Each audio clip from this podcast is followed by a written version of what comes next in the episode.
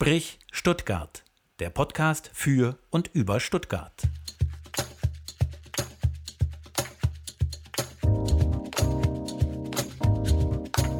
Sprich Stuttgart. Heute zu Gast Paula Lutum Länger. Sprich Stuttgart. Am Mikrofon Stefan Ferdinand und Martin Hoffmann. Frau Lutum Länger, herzlich willkommen äh, bei Sprich Stuttgart. Freuen uns sehr, äh, dass Sie da sind.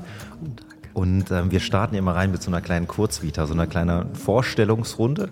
Und äh, da haben wir was vorbereitet. Und da gilt immer, wenn ich irgendwas erzähle, was, was irgendwie nicht ganz so stimmt oder Sie da direkt was anfügen möchten, dann äh, sehr gerne sofort, sofort reinkrätschen. Sie sind 1957 äh, geboren. Dann äh, machen wir einen kleinen Sprung. Ganz charmanter Einstieg, finde ich jetzt. Also, ja, also ich finde, man, kann, aber, man kann mit dem ja, Geburtsdatum kann man, schon, kann man schon einsteigen. Dann genau. machen wir einen kleinen Sprung. Äh, da geht es zum Studium. Studium der Volkskunde, Soziologie. Sehr sympathisch, Soziologie habe ich auch studiert. Ähm, sehr schön. Publizistik, Vor- und Frühgeschichte. Ähm, das alles in Münster. Hoffentlich kommen wir noch ähm, auf die Zeit zwischen Geburt und Studium irgendwie auch nochmal zu sprechen. Das ist ein relativ großer Sprung direkt, direkt am Anfang. Ähm, an das Studium angeschlossen haben Sie eine Promotion mit einer handwerksgeschichtlichen Arbeit, ähm, auch an der Universität in Münster. Und danach ging es von 84 bis 86 ähm, für ein wissenschaftliches Volontariat ähm, an das Westfälische Industriemuseum und dann angeschlossen daran nochmal eine wissenschaftliche Stelle als wissenschaftliche Referentin auch am Industriemuseum. Dann 89 Ausstellungs- und Sammlungsleiterin und stellvertretende Direktorin des Hauses der Geschichte Baden-Württemberg. Und dann machen wir nochmal einen sehr, sehr großen Sprung auf den 1.1.19 Direktorin des Hauses. So, Sie haben die ganze Zeit genickt, das heißt, da war noch kein Quatsch dabei. Dann, ähm, Stimmt alles. Alles korrekt. Alles, alles korrekt. Gut zusammengetragen. Und äh, wir haben ja noch, wir haben sehr große Lücken dazwischen und ich hoffe, wir können die Lücken, die Lücken noch etwas füllen. Frau Lutum-Länger, ähm, wir haben in diesem Jahr einige Wahlen vor uns. Wir haben die Europawahl, wir haben Landtagswahlen in Sachsen, in Thüringen, in Brandenburg. Wir haben die Veröffentlichung vom Korrektiv gesehen vor, vor ein paar Wochen, die rauskamen. Wir sehen gerade sehr, sehr viele Menschen, die auf die Straßen gehen, die demonstrieren, die für unsere Demokratie auf die Straße gehen. Machen, machen Sie sich Sorgen um unsere Demokratie? Na, wenn ich die vielen Menschen sehe, die im Moment auf die Straße gehen, äh, dann finde ich das sehr ermutigend. Das ist ein sehr positives Zeichen und das stimmt mich sehr optimistisch. Stimmt mich vor allem dann noch optimistischer, wenn ich äh, sicher sein könnte, dass all die Menschen, die jetzt auf die Straße gehen, tatsächlich dann auch zu den Wahlen gehen würden. Das wäre ein ganz entscheidender Schritt. Aber für mich ist es ein sehr, sehr positives und optimistisches Zeichen, weil es vor allem auch so in der Breite und in der Fläche stattfindet. Mhm. Also in der Fläche ja, in, in der Breite, ja, ich glaube, im Osten ist es schon deutlich weniger, muss man Ja, aber 16.000 Menschen in Halle ist schon auch. Ist auf, jeden Fall, ist ja. auf jeden Fall ein Wort. Ja, ist natürlich. Ist mal ein Anfang. Ist auf jeden Fall ein Anfang. Ja. Ähm, äh, genau, ja. Jetzt haben wir uns diese Einstiegsfrage nicht einfach so ausgedacht, äh, sondern Sie sind ja mit dem Haus der Geschichte in der Vermittlung ähm, von Geschichte aktiv, um es mal ganz schlicht auszudrücken. Ähm, aber das Stichwort Demokratie und Stärkung der Demokratie, das schwingt in Ihrem Hause, so hat man jedenfalls das Gefühl, immer mit. Ist das für Sie auch so ein bisschen ein, ein Lebensaxiom? Ja, das ist ja ein zentraler Bestandteil historisch-politischer Bildung und immer die Vergewisserung. Ja. Und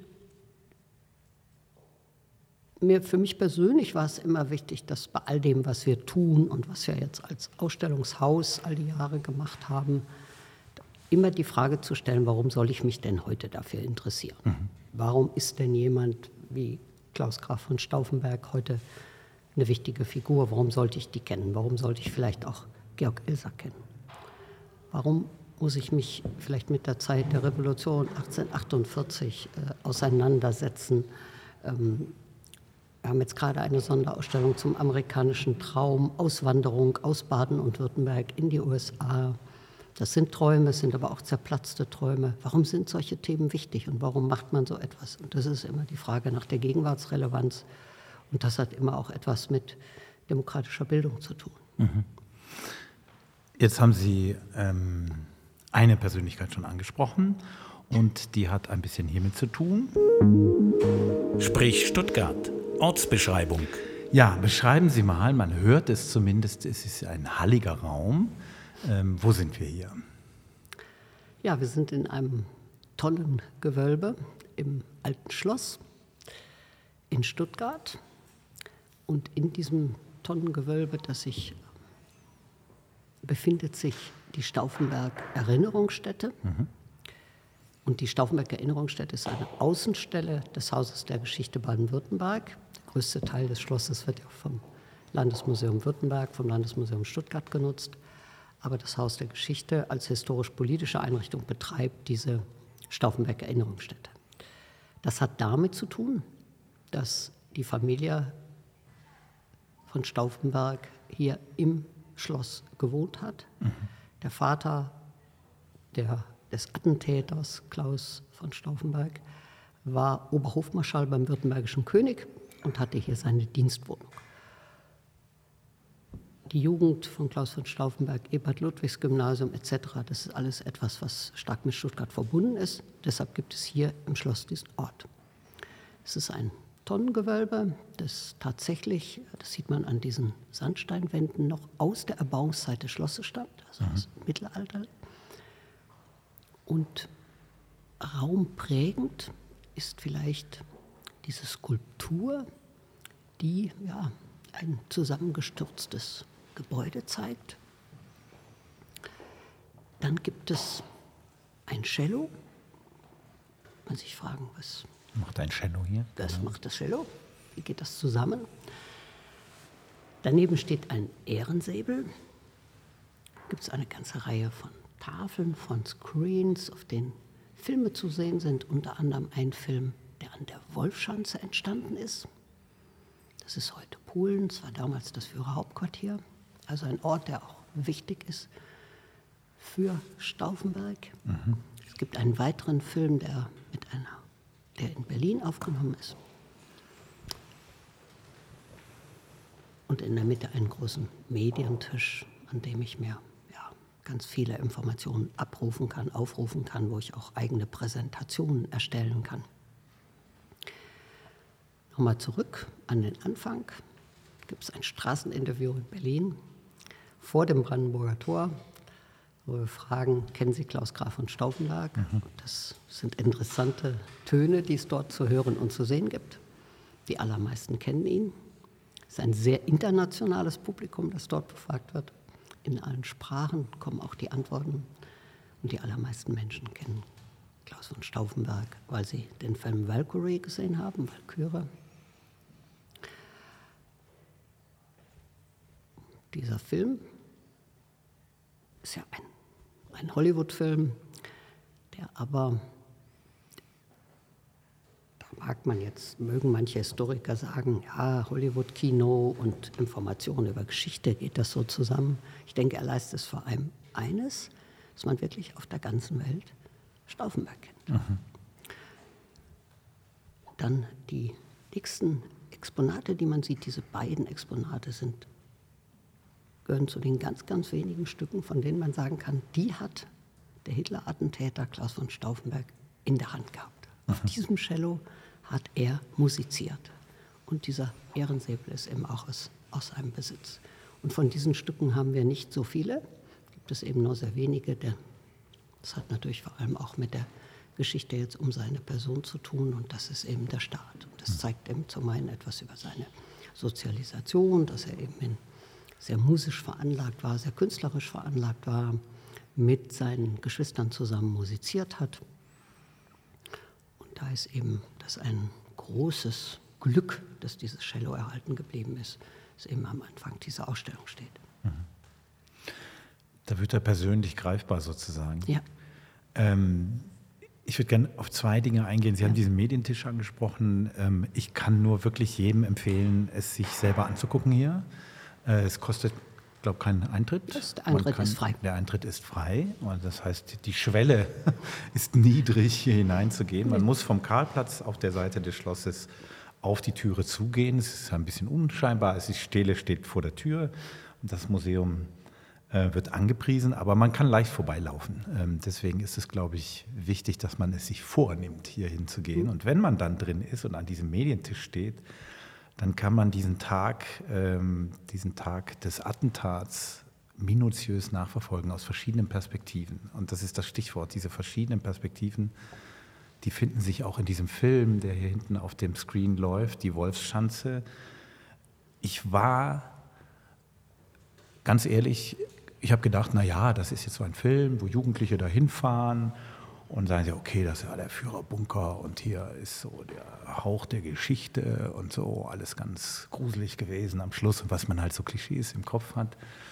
Und dann treffen diese deutschen Jugendlichen auf polnische Jugendliche und die erzählen Stauffenberg aus ihrer Perspektive. Und ich denke, huch, das ist komplett anders. Also man hat so ein Bild. Sagen Sie es selber, ich will das gar nicht erzählen. Mich hat es sehr beschäftigt danach, als ich diesen Film gesehen habe. Ähm, wie ist die Perspektive dieser polnischen Jugendlichen? Es ist eben genau die Idee, den Klaus Stauffenberg von mehreren Seiten anzuschauen. Mhm. immer mal einen Schritt zurückzutreten und zu sagen, wie schauen wir denn heute drauf? Und wie schauen wir drauf? Und wie schaut man in Polen drauf? Wie schaut man am historischen Ort auf Stauffenberg? Ja. Wenn man heute nach Polen kommt. Ich denke, es ist eine schöne Annäherung dieser Film. Er ist ja auch auf der Website äh, des Hauses der Geschichte zu sehen und abzurufen. Man, man kommt zunächst mal in einen, ja, die Annäherung geht eben über einen Überflug dieses Ortes und dann geht man runter und dann sieht man diesen alten Führerbunker, vier Meter diese dicke Wände und Wände, wie diese genau. jungen Menschen sich diesen Ort erschließen und erst einmal staunen und sagen, ja wie, vier dicke Meter dicke Mauer. Was muss der Mensch für eine Angst gehabt haben. Dass er sich mit einem solchen Gebäude umgibt? Schon eigentlich das Erste, was einen beeindruckt, wenn man denkt, wie genau schauen Sie hin? Was machen Sie sich für ein Bild? Und dann rekonstruieren diese jungen Menschen die Schule, Schulklasse aus Stuttgart mit der polnischen Schulklasse gemeinsam diesen Ort. Sie, sie stellen nach diese Baracke, wo der Tisch stand, unter dem Klaus Stauffenberg dann die Aktentasche äh, gestellt hat. Und mit der Bombe. Sie, mit genau. der Bombe. Und sie befragen Menschen, Touristen, die heute an diesen Ort kommen. Dort ist ein Campingplatz. Sie unterhalten sich mit den Campern. Wie geht das zusammen? Wie kann man, wie kann man an einem solchen Ort campen? Und die polnischen Schüler schauen natürlich ganz anders auf den Stauffenberg. Sie schauen nicht auf einen, auf einen Menschen, der eine mutige Tat vollbracht hat und der einen Diktator beseitigen wollte, sondern sie schauen erst einmal auf einen Menschen, denn auch das ist ja richtig, der beim Überfall auf Polen dabei war, beteiligt war. Und das wissen die. Und das wissen die, ja. Und äh, er hat für den Nachschub gesorgt, er war beim Überfall auf Polen dabei. Sie wissen auch, er hat sich nicht nur freundlich über die Polen, über die polnische Bevölkerung äh, geäußert. Auch das wissen sie. Aber sie in, in dem Zusammenarbeiten mit den deutschen Schüler und Schülerinnen ergibt sich so etwas, dass man gemeinsam ein Stück Geschichte entwickelt und dass man diese Perspektiven streitig stellt und darüber gemeinsam spricht und sich austauscht. Und das ist, glaube ich, der, äh, das Großartige an diesem Film, wie sich diese beiden äh, Schulklassen aus den beiden Ländern, ja, wie sie zueinander finden äh, und sich austauschen über ein und dieselbe Person aus ganz, ganz unterschiedlichen Blickwinkeln. Es sind ja zwei Wahrheiten. Ja, es sind zwei Wahrheiten und es gibt, auch das ist eine Lehre aus diesem Ort, es gibt nicht die eine Wahrheit. Das ist genau das, was wir an diesem Ort tun, uns darum zu bemühen, die verschiedenen Perspektiven auf die Person aufzuzeigen und sie offen zu legen und zu sagen, ja, es ist Stauffenberg und der Nationalsozialismus.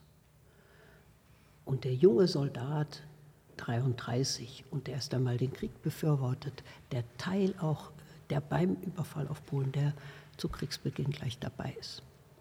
Und der dann irgendwann seine Position auch verändert. Es gibt sogar von ihm in der Zeit des Krieges auch judenfeindliche Äußerungen über polnische Bevölkerung. Aber die Kenntnis davon, der Sondereinsatzkommandos, im Osten, die nach der Eroberung der Wehrmacht äh, die Gebiete besetzen. Und die Kenntnis davon, wie die Sondereinsatzkommandos an diesen Orten wirken, wie sie ganze Dörfer jüdischer Bevölkerung, Frauen, Männer, Kinder liquidieren, das führt mit dazu, dass er seine Haltung ändert und dass er sagt, man kann nicht das Ende des Krieges abwarten, wir müssen vorher hm. tätig werden. Das ist ein solcher Zivilisationsbruch und für das Ansehen Deutschlands in der Welt muss gehandelt werden. Das führt bei ihm auch zu einem Umdenken. Und all dieses zur Kenntnis zu nehmen, der Perspektivwechsel, wie schauen andere drauf und auch, wie, wie schätzen wir selber und wie bewerten wir diese Situation. Das ist das, wozu wir Wissen an die Hand geben, Kenntnisse an die Hand geben. Und ich muss mir am Ende selber meine Meinung bilden und sagen, wie schaue ich drauf und wie ordne ich das für mich ein. Also wollen Sie gar nicht, also Sie wollen erklären, aber nicht sagen, wo es lang geht. Nein. Das ist nicht unsere Aufgabe zu sagen, wo es lang geht. Aber ist das, das nicht die Erwartung, die viele, denen Sie ja. ins Museum kommen, ja. haben? Ja. Also ich laufe hier rein, jetzt sagt mir mal, warum ist der Stauffenberg, ich spitze das jetzt mal zu, warum ist der ein Held? Ja? Und jetzt haben wir ja gerade gelernt, ein Held war er nachher vielleicht schon. Aber es kommt auf die Perspektive drauf an. Auf die Perspektive Seine mutige Tat, ja? ja. Sagt auch der polnische Schüler, sagt ja, ja, ist richtig, äh, war beim Überfall auf Polen dabei. Aber wenn sein Attentat erfolgreich gewesen wäre und wenn es ihm gelungen wäre, Hitler zu beseitigen, wäre vielleicht Warschau nicht zerstört worden. Mhm. Oh, sehr schlau. Auch etwas in dem Fall, was er sagt. Mhm. Ja. Also auch das stimmt ja. Es ist die Erwartungshaltung, weil lange Museen vielleicht auch so funktioniert haben, mhm. äh, dass man sagt, haben sie aber, was Sie gerade sagen, funktioniert haben, haben die dann wirklich funktioniert oder haben die einfach Ausstellungen so gemacht? Ja, vielleicht hat man so eben gearbeitet, aber ich glaube, es geht ja darum, äh, es geht uns ja um historische Urteilskraft, wie man das nennen kann. Dass man befähigt, Materialinformationen an die Hand gibt, um sich eine Meinung zu bilden. Das ist das Wichtige. Und wie ich es einschätze, muss ich sehen es passiert tatsächlich manchmal, dass man auch am Ende von Führungen, in denen man all diese Perspektiven vorstellt, Stauffenberg, der Nationalsozialismus, seine Position 1933, 1939, 1942, kommt es tatsächlich auch vor, dass Menschen fragen und sagen, ja, Sie haben das sehr differenziert mhm. und feingliedrig uns jetzt nahegebracht und das war sehr interessant. Aber was würden Sie sagen, war ja ein guter oder ein mhm. schlechter. Mhm. Es ist immer ein bisschen dieses Daumen rauf und Daumen runter. Diese Sehnsucht nach Klarheit, Klarheit. nach Eindeutigkeit. Mhm. Und die können wir nicht und das wollen wir auch gar nicht. Die wollen wir nicht liefern, die können wir auch gar nicht Aber liefern. ist da nicht dann auch vielleicht, ich sage es mal, schwingt auch so ein bisschen Angst mit, dass man das selbst ja. für sich nochmal anders oder in Anführungszeichen falsch interpretiert? Wenn ich jetzt zum Beispiel aus dem, ich schaue mir das an und, und, und sehe zum Beispiel jetzt den, den Film über die polnischen Jugendlichen und ich habe dann vielleicht auch ein, ein eher negatives Bild von, von Stauffenberg zum Beispiel und dann könnte ich mir selbst sagen, ah, okay, darf ich das überhaupt? Passt das? Hat man da Angst dann äh, vielleicht? Naja, das, es gibt, ich glaube, wichtig ist erst einmal dieses Verständnis mhm. dafür, dass es diese Geschichte eigentlich ganz selten schwarz-weiß ist. Es sind meistens genau die Grautöne und es sind genau die Schattierungen. Äh, und die, mit denen müssen wir leben und die müssen wir auch zur Kenntnis nehmen. Und dann muss jeder ein Stück weit für sich entscheiden, für wie mutig halte ich eine solche Tat. Es wird sich vielleicht auch jeder fragen können und sagen, ja, wenn ich, was bedeutet, was würde es bedeuten, wenn ich mich gegen meine Familie, gegen meine Kameraden mhm.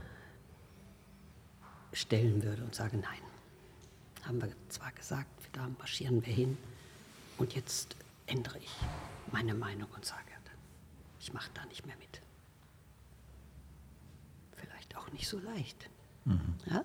Dieses einfach nochmal immer sich vergewissern mhm. und zu sagen, was kommt da zusammen und warum kommt es zu dieser Meinungsänderung. Und da muss ich natürlich etwas an die Hand geben, damit ich auch vielleicht beurteilen kann, wie schwerwiegend sind diese Argumente oder kann ich das nachvollziehen, dass es zu dieser Wende kommt. Und wir versuchen das ja auch in einen größeren Kreis zu stellen. Es ist ja nicht nur er als Einzelperson, er sollte dieses, wollte dieses Attentat äh, verüben. Es ist ein großes Netzwerk, das dahinter mhm. steht, das man eben in den beiden Screens am Ende des Raumes äh, auch anschauen kann. Da sieht man auch, wie dieses Netzwerk immer größer wird. Und es ist nicht nur ein militärisches Netzwerk, es geht auch in zivile Kreise hinein und es ist auch äh, das Netzwerk der Frauen, die sehr viel mehr Kenntnis hatten äh, von dem, was die Männer am 20. Juli unternehmen wollten, als man das vielleicht lange geglaubt hat. Mhm. Auch wieder an diesem Medientisch sieht man dieses Netzwerk übrigens ja. auch sehr schön, ja. was dann passiert ist nach dem Attentat und wie schnell das dann ging, dass sozusagen das Regime geantwortet hat, das hat ja, das ging ja innerhalb von Stunden. Und ja. da wurde einem dieser Mut, jedenfalls mir ging das so richtig deutlich, weil das wusste er ja auch, wenn es schief geht. Das war klar. Dann ist ihn, das für ihn das aus, nicht nur für ihn, sondern für alle in diesem Netzwerk. Und das sieht man so an diesem Medientisch, wie schnell das dann ging. Und bis hier nach Stuttgart. Also Stuttgart war ja nicht, nicht so unbeteiligt. Und nicht ganz gut informiert. in Stuttgart dann um 18 Uhr. Äh, Sie meinen, die Stuttgarter das, waren ein bisschen hinten dran? Nein, es, es fehlte eben die Information, dass es äh, gescheitert ist und dass mhm. es stattgefunden hat. Man schließt ab und geht nach Hause. Nein, man sieht sehr gut, denke ich, an dem Medientisch mit diesen kurzen Taktungen, wann ereignet sich was, mhm. äh, wie schnell er auch diesen Ort wieder verlässt. Er stellt eben die Tische hin, schaut sofort, dass er zum Flughafen kommt. Allein schon dieser Weg eigentlich. Und dann in Berlin läuft die Maschinerie an. Und das war ja sehr, also man kann sich, glaube ich, diesen Aufwand, so etwas vorzubereiten. Mhm. Und ein, also es ist ja nicht nur das Attentat am 20. Juli, sondern die Umsturzpläne, die insgesamt dahinter stehen. Das ist ja doch mit einem sehr, sehr großen, äh, auch logistischen Aufwand äh, verbunden gewesen, dass in Berlin die Rädchen ineinander greifen mussten. Wer verhaftet Goebbels, wer macht dies, wer macht das? Dass all die Rollen auch zugeteilt waren. Mhm. Und man schon die Männer ausgeschaut hatte für die Position, die dann in diese und in jene Position einrücken sollten. Jetzt haben wir ein paar Mal über den, über den Medientisch gesprochen. Ich will das nur noch einmal ganz kurz, äh, ganz kurz sagen. Ähm, ich muss gestehen, ich war vor, bevor wir uns hier getroffen haben, ähm, übrigens die Ausstellung ist gerade auch geöffnet. Man hört ab und zu ähm, einige Exponate, ähm, die, auch, die auch abgespielt werden zum Beispiel. Ich bin hier reingekommen und ich habe direkt gemerkt, okay, das ist, das ist eine andere Ausstellung. Ja, das ist keine klassische Ausstellung, wie man sie äh, sonst äh, sieht. Einmal natürlich irgendwie, dass wir auch an diesem geschichtlichen Ort sind, ähm, aber auch wie die Aufstellung, ähm, Ausstellung aufgebaut ist. Also wir haben den Medientisch jetzt gesagt. Ich glaube, jeder, der herkommt, stellt sich direkt an diesen Medientisch. Ähm, wir sehen sehr viele Screens. Äh, es gibt unglaublich viele Möglichkeiten, wie man interagieren kann, wie man, wie man Sachen selbst erleben kann und selbst nachvollziehen kann. Ist das oder anders gesagt, haben Sie, haben Sie gemerkt, okay, wir müssen die Ausstellung so aufbauen, dass wir den Inhalt auch so transportieren, dass wir die, die verschiedenen Perspektiven auch so erlebbar machen können, damit sich eben die Leute eine eigene Meinung bilden können, damit sie selbst auch nochmal quasi Teil davon werden, ähm, um, um die Inhalte zu verstehen. Das war genau die, der Impetus, das zu tun. Also das war das, was wir eben überlegt haben, Kenntnis an die Hand zu geben und auch Dinge zu erklären, also solche Netzwerke zu erklären, die auch vorzuführen, verständlich zu machen, zu sagen, wie verändern die sich auch. Also hier sind auch die zeitlichen Schnitte immer sehr wichtig. Mhm. Auch äh, in der Nachkriegszeit erinnerungskulturell das zu erklären. Wie verändert sich das? Das war schon die Absicht, diese unterschiedlichen Perspektiven auch aus anderen Ländern diese Perspektive mit aufzunehmen. Mhm. Wir haben ja am Schluss das Projekt mit den israelischen Schülern. Das bringt nochmal eine neue Perspektive rein. Und das ist schon das Wichtige an diesem Ort. Wie ist es denn? Ähm wenn, wenn man jetzt so ein, so ein Ereignis, und wir können das natürlich Stauffenberg nehmen, wir können aber auch andere Ereignisse aus, Sie haben einige Ausstellungen gemacht, über die werden wir auch noch ein bisschen sprechen. Ähm, wenn man dann, ich sage jetzt mal, so ein geschichtliches Ereignis aus so vielen unterschiedlichen Perspektiven durchdrungen hat, und da sind ja bestimmt auch mal Perspektiven dabei, die Sie vielleicht so nicht ganz erwartet hätten, und dann kommt da nochmal was und da nochmal was, und Sie bekommen vielleicht ja auch nochmal einen anderen Blick auf, auf verschiedene Ereignisse. Was, was macht das mit Ihnen? Ja, das ist die größte Freude an unserem Arbeiten und an, an dem Beruf, dass man auf Themen, von denen man eigentlich denkt, ja, wissen wir alles, mhm. dass man immer etwas Neues herausfindet, zum einen, und zum anderen, dass man immer neue Fragen stellen kann. Und jede Zeit stellt auch andere Fragen. Und das ist das Gute. Mhm. Das ist wirklich das Gute. Und das beginnt immer mit der ersten Frage, warum muss ich mich heute damit beschäftigen? Warum ist der wichtig? Ja. Das ist die erste Frage. Und die immer wieder neu zu stellen, auch an denselben Gegenstand. Das macht die, aus meiner Sicht die große Freude äh, unseres Berufes aus. Themen bleiben gleich, Erster Weltkrieg, aber ich kann immer wieder andere Fragen stellen. Und aus einer anderen Perspektive nochmal ja, schauen. Ja, das ist, das ist das Spannende. Ja? Erster Weltkrieg, da schon wusste man schon viel, auch sehr ausgeforscht. Ja? Aber wir haben eben dann 2014 gesagt, okay, wir versuchen der Erste Weltkrieg und die Sinne. Wie klingt der Krieg? Wie schmeckt der Krieg? Wie hört sich der Krieg an? Wie sieht er aus? Wie zerstört er Sinne? Sehr spannend. Hat eine, war sehr eindrucksvoll, diese Arbeit, sehr bereichernd. Man dringt in ganz neue Dimensionen vor. Und das ist interessant. Ja? Was macht es mit den Menschen? Wie erleben, wie erfahren Menschen ein Schützengraben? Wie klingt der Krieg in der Heimat? Das ist das, heißt, es geht eigentlich gar nicht darum, dass man sagt, okay, naja, also das war der Erste Weltkrieg und jetzt verstehst du die ganzen Daten, du verstehst, wie viele Menschen gefallen sind, wie viele Menschen getötet wurden, sondern eigentlich geht es eher darum zu verstehen, okay, wie fühlt es sich an in einem Schützengraben? Und ja.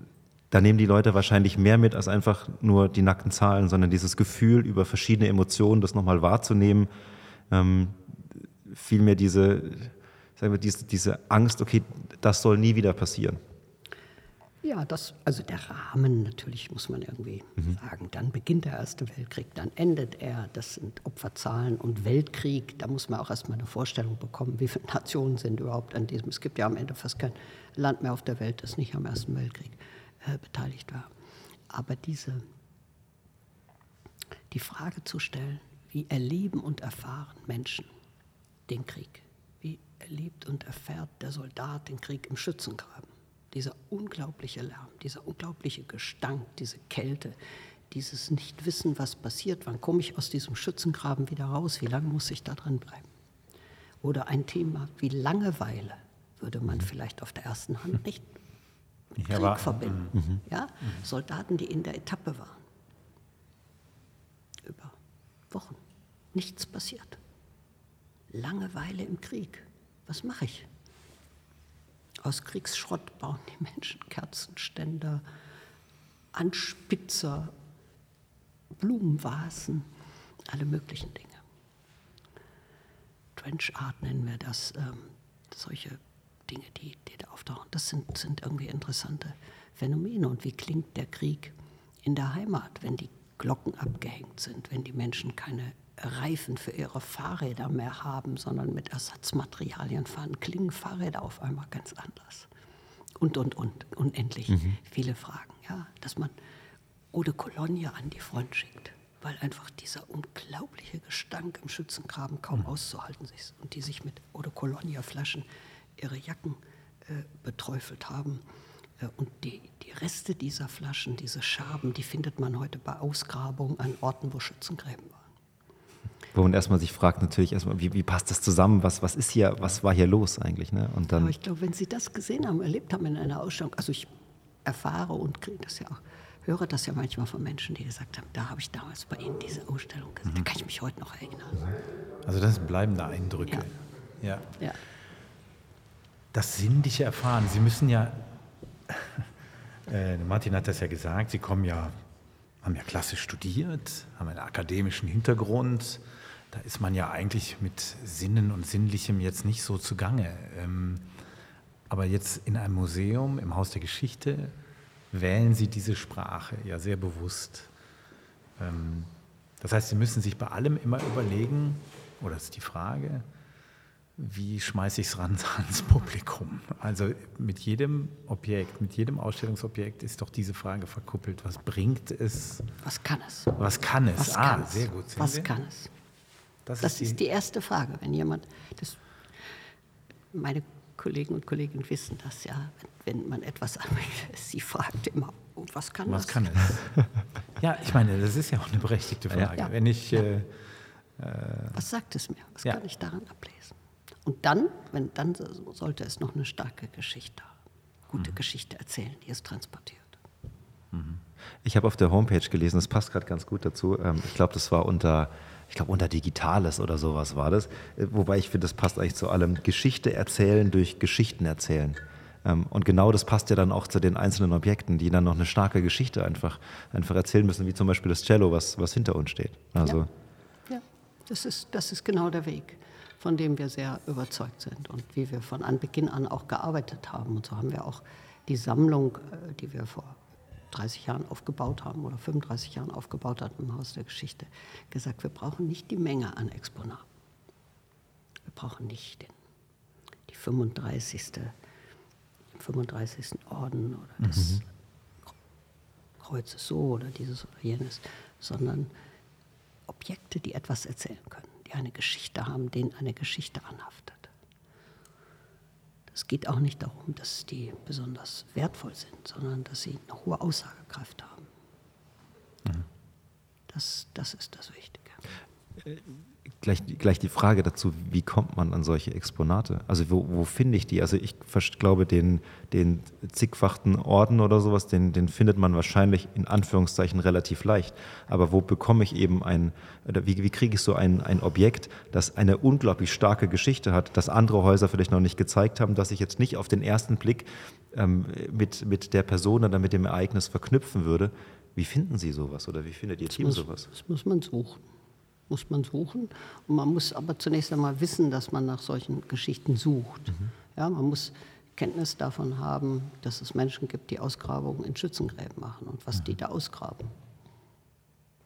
Und dann kommt man auf ein Thema wie, ja, es werden Odo Colonia-Flaschen ausgegraben. Wie kommt Odo Colonia in den Schützengraben? Mhm. Und dann, ja, dann ist der nächste Schritt die Recherche, es sind Feldpostbriefe. Ganz spannende Quelle, gerade für diesen Bereich haben, in denen man eben ja so etwas dann findet, dass Soldaten etwas anfordern bei der Familie und sagt, schickt ihr nochmal die Odo-Kolonie. Oder dass Menschen aus den Schützengräben Briefe schreiben nach Hause. Und dann gibt es ein, eine Explosion oder ein Gefecht und dann entsteht ein Tintenklecks. Dann schreibt er, ja, so ein schrecklicher Lärm hier. Selbst mein Füllfederhalter hat sich erschrocken und diesen Klecks gemacht. Und dann geht es weiter. Das sind diese Dinge, muss man entdecken und finden. Da ist ein bisschen die historische Arbeit auch wie kriminalistische Arbeit. Ich wollte gerade sagen, ja. kriminalistisch, journalistisch, journalistisch tiefe Recherche ja, ja. bei betroffenen bei Umfeldern. Bei Zuhören ist auch zuhören. etwas ganz Wichtiges. Wenn Menschen Geschichten erzählen, und sagen, ja, das war mein Großvater hat immer oder meine Mutter hat oder dann ist ja immer so die Frage, und gibt es das noch? Mhm. Ist das noch da? Ja, irgendwo. Könnte sein, mhm. ja.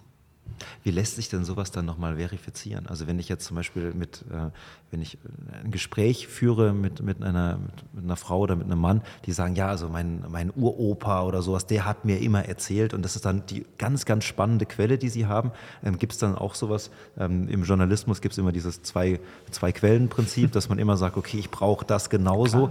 Klar, ähm, über die Jahre verändert sich ja die Wahrnehmung. Und, absolut, also man, man redet sich ja auch Sachen ja. schön und sowas und man möchte die eigene Geschichte jetzt auch nicht dann ähm, oftmals irgendwie negativ dargestellt haben. Deswegen über, ich sage es mal, Generation für Generation ähm, äh, verändern sich auch Geschichten oder Familiengeschichten.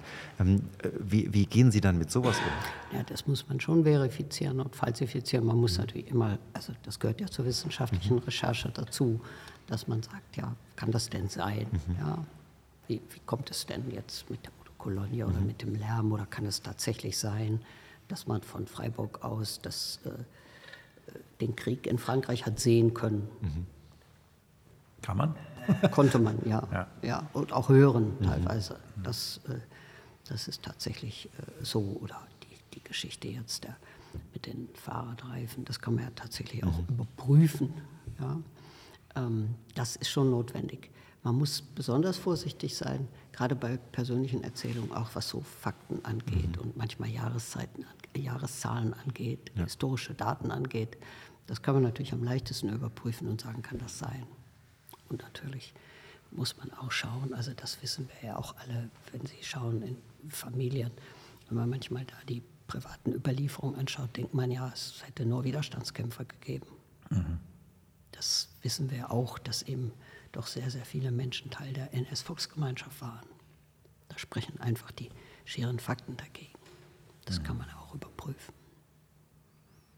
Ich musste gerade, als, als, wir kurz äh, über Freiburg gesprochen haben, ob man den Krieg hören konnte. Ich habe lange in Freiburg gelebt und ich habe mir es gerade bildlich vorgestellt, die französische Grenze ist nicht, die ist nicht weit weg, aber die ist schon ein ganz schönes Stück weg, muss man, muss man dazu sagen. Und ähm, wenn ich mir dann überlege, ich bin oben am, am, Schlossberg zum Beispiel und höre und sehe vielleicht das sogar, ähm, möchte ich mir gar nicht vorstellen, eigentlich. Ähm, manchmal helfen solche Bilder, glaube ich, auch nochmal, um mhm. eben diese Bilder im Kopf nochmal zu haben, ähm, ja, das zu verknüpfen mit, mit Orten, die man ja. kennt. Ja. Wenn Sie heute beispielsweise nach Frankreich fahren, nach Verdun und Sie gehen oder auch Tipval, wenn man an diese Orte kommt und man schaut rechts und links des Weges und dann sehen Sie Schützengräben aus dem Ersten Weltkrieg. Da ist nur Gras drüber gewachsen diese Narben, diese Verwundung in der Landschaft, das ist alles noch da. Das hat mich persönlich, muss ich sagen, das fand ich unglaublich eindrückliches eigentlich unglaublich eindrückliche Bilder. Wir haben das äh, dann einen Aspekt aufgegriffen. Am Ende unserer Ausstellung zum Ersten Weltkrieg äh, hat man äh, die, die Ausstellung durch eine Tür verlassen, auf der eine Projektion war, äh, die eine Luftaufnahme gezeigt hat, eben aus Frankreich von den Schützengräben und den Kratern, die eben aus Bombenangriffen im Ersten Weltkrieg entstanden waren. Also es ist alles noch da, die Narben, die Verwundungen in der Landschaft sind noch da. Es ist Gras drüber gewachsen. Im wahrsten es ist Sinne wirklich Gras drüber gewachsen, ja. aber man ja. sieht es wirklich noch. Ne? Also das noch. man sieht es noch, ja. Das könnte man ja ganz ketzerisch sagen, das ist eine Emotionalisierung eines Themas, es, sich sie sinnlich zu nähern. Aber wissenschaftlich ist das ja jetzt nicht. Also ich spitze das jetzt mal zu. ähm, führen Sie solche Diskussionen? Dass Sie wissenschaftlich korrekt arbeiten, ist ja gar keine Frage. Das muss man ja unterstellen. Aber wahrscheinlich kommen doch viele rein und sagen, was soll denn das? Äh, ich will doch ähm, Fakten und nicht. Ja, die werden ja auch geliefert. Also mhm. Sie konnten ja beispielsweise ähm, in der Ausstellung zum Ersten Weltkrieg gab es so eine, ich nenne das mal Bauchbinde in dem mhm. Raum, wo man genau den ersten Tag Kriegseintritt, welche Nation ist wieder eingetreten, wie, wie, ist, das, äh, wie ist das alles vonstatten mhm. gegangen. Ja? Also alle Züge, Kriegszustand wird mhm. in Baden-Württemberg bekannt gegeben.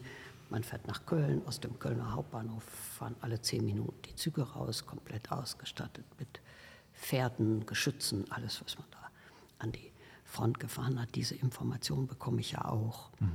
Äh, und die Frage ist immer, wie viel Information, es kann dann auch schnell äh, zu viel werden.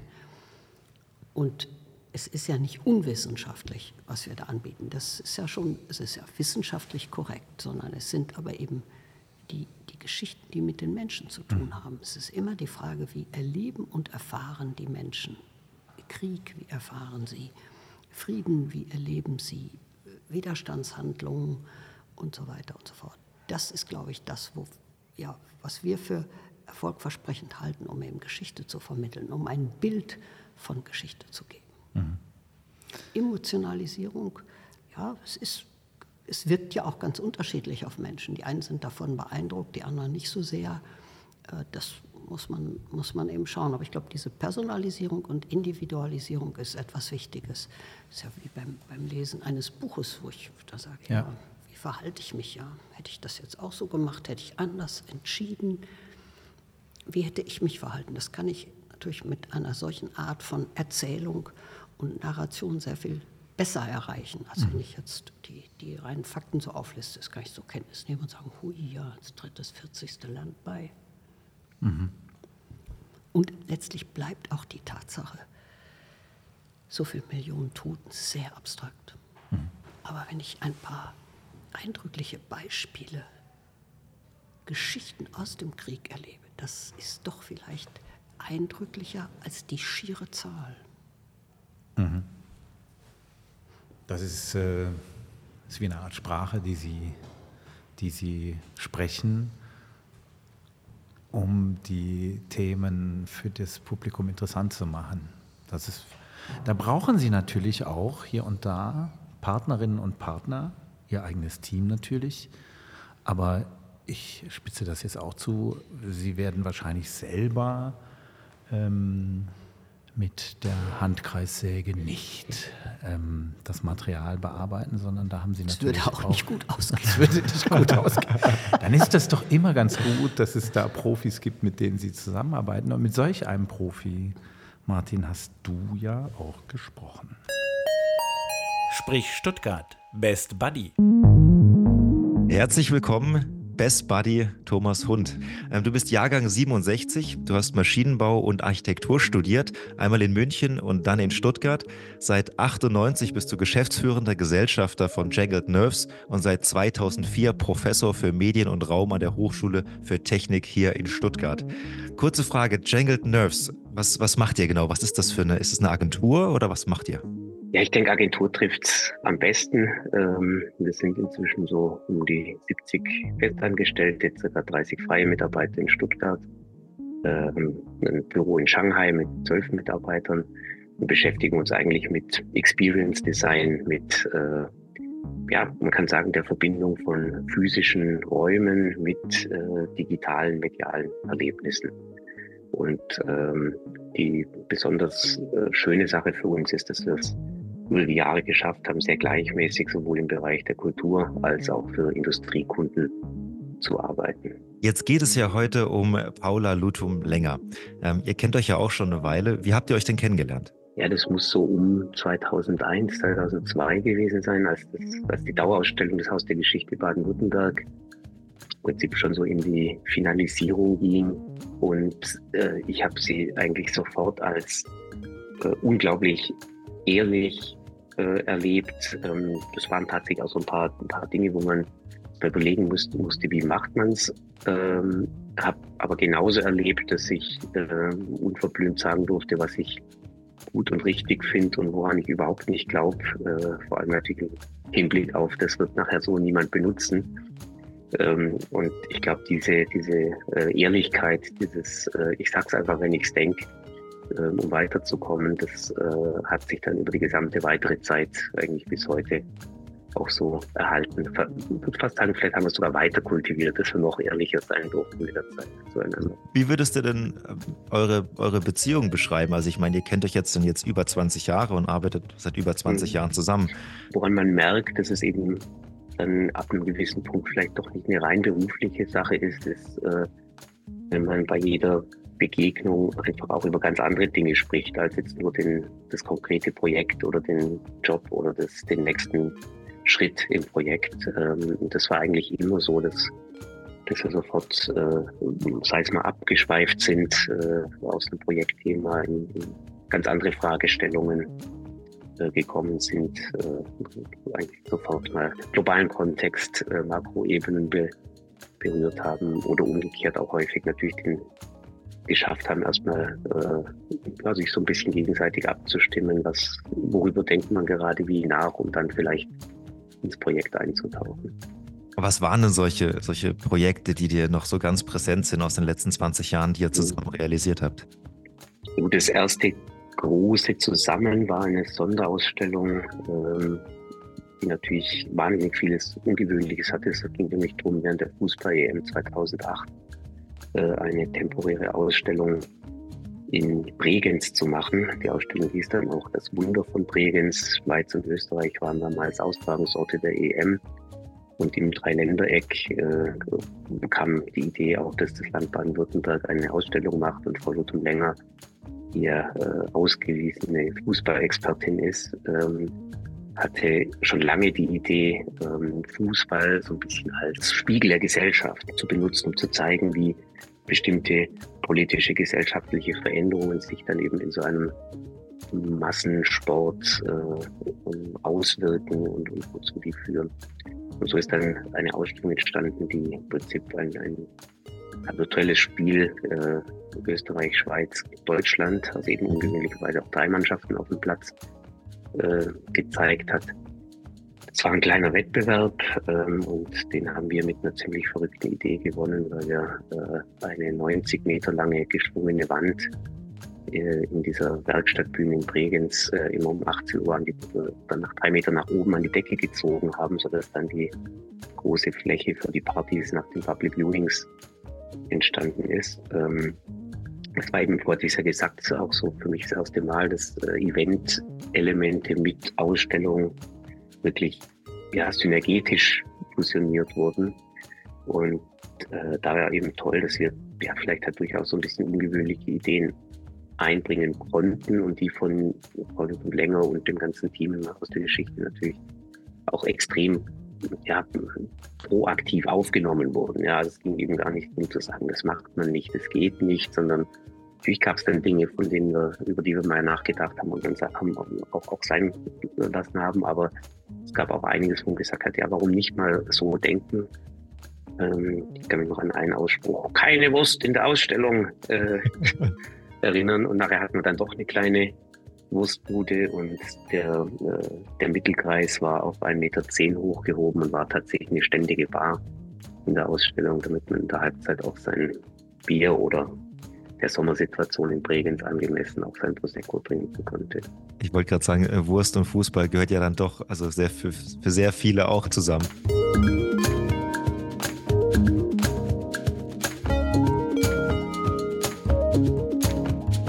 Gibt es irgendwas, was, was ihr euch vielleicht auch gegenseitig voneinander abgeschaut habt, so in eurer Arbeitsweise oder, oder auch in anderen Bereichen?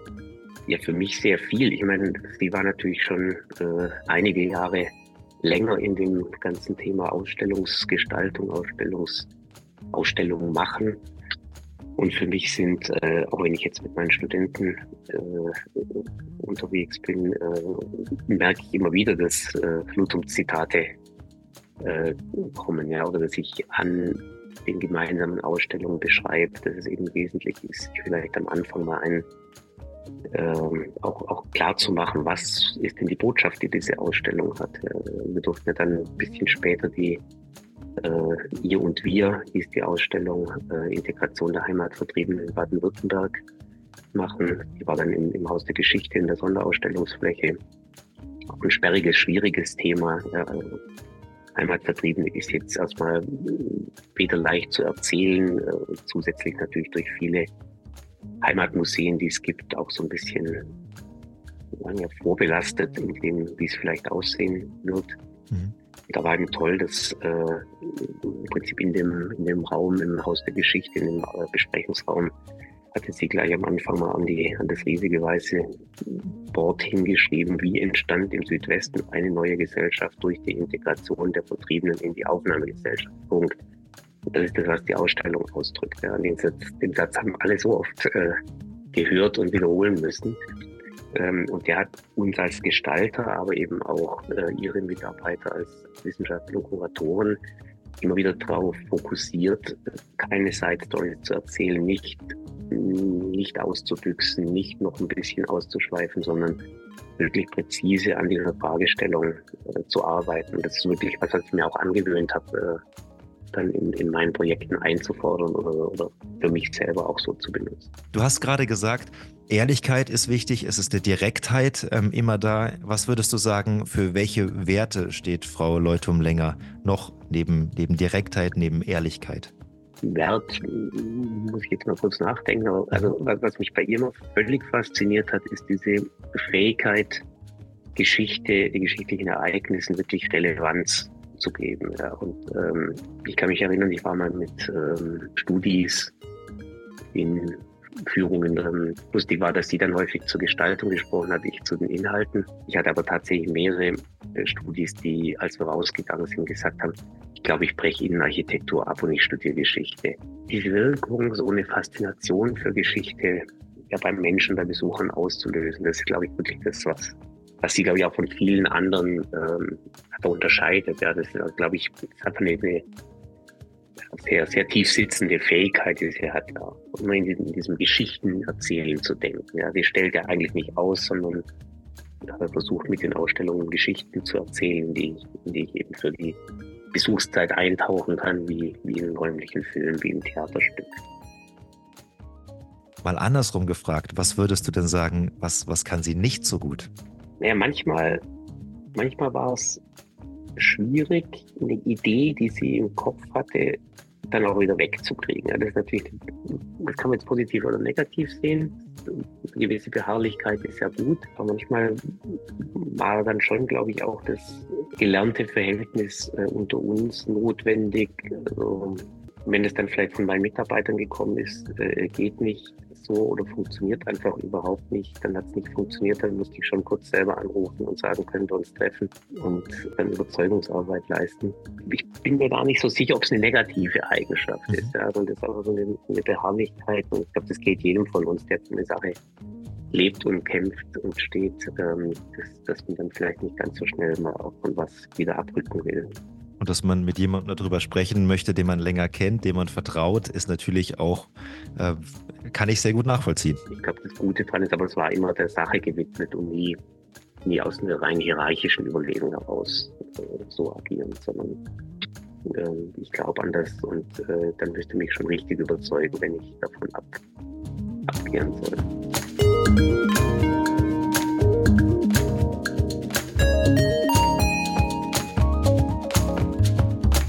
Denn so ein, so ein, ich sag mal, so ein Traumprojekt, wo ihr sagt, okay, das, das würden wir gerne umsetzen? Da weiß ich jetzt nicht, inwieweit es bei ihr noch im, im Kopf ist. Äh, wir haben zigfach darüber gesprochen, ob man diese, diese faszinierende Idee, ähm, jetzt, äh, Fußball eben als Spiegel der Gesellschaft zu nutzen, ähm, ob man das nicht auch über Kulinarik machen könnte. Also die Frage, ähm, was, was isst man wann. Ähm, ein paar Mal haben das gestreift, in der Weltkriegsausstellung. Äh, auch Kriegskekse, die uns die Bäckerei Frank freundlicherweise gebacken hat nach einem Originalkriegsrezept, äh, so quasi Mangel, Mangelrezept. Äh, und die gab es tatsächlich in der Ausstellung zu essen bei äh, Schmecken, beim Singen Schmecken. Und da haben wir zigfach drüber gesprochen, ob man nicht äh, irgendwie schauen könnte. Ja, den Geisburger Marsch, äh, der hat natürlich auch eine Geschichte. Und warum entsteht sowas? Hat natürlich militärische äh,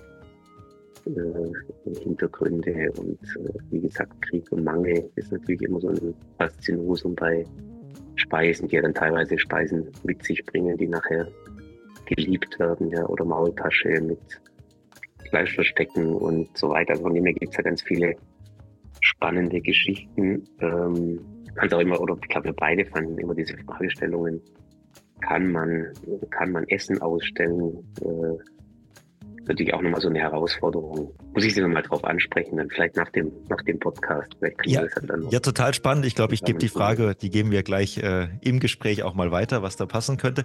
Noch als, als kurzen Abschluss vielleicht, ähm, äh, was würdest du sagen, welche, mit welchen drei Worten würdest du sie beschreiben, wenn du jetzt nur drei Worte hättest?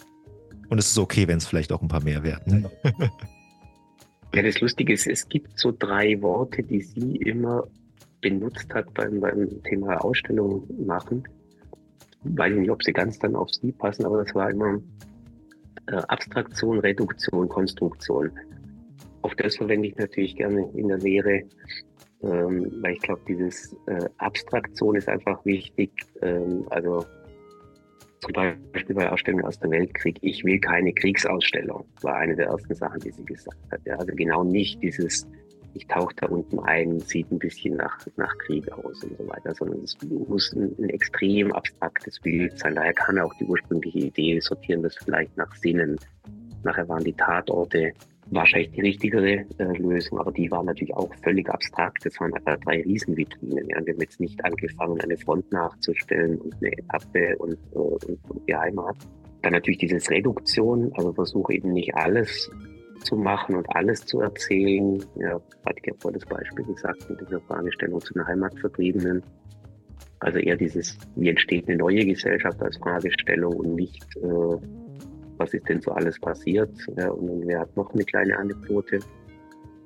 Und dann eben dieses Konstruktion, wo es wirklich darum geht, bau was, erfinde was, ja, schaffe etwas Neues, was eine eigene äh, Charakteristik hat. Und, und, da kann ich wirklich auch so die gemeinsamen Projekte durchgehen, die immer auch einen durchaus komplexen, konstruktiven äh, Ansatz hatten. Ja, also 90 Meter lange Wand, die um drei Meter nach oben gezogen werden kann. Äh, 28 baugleiche Häuschen für die Heimat vertrieben, mit jedem, mit jedem was anderes passiert.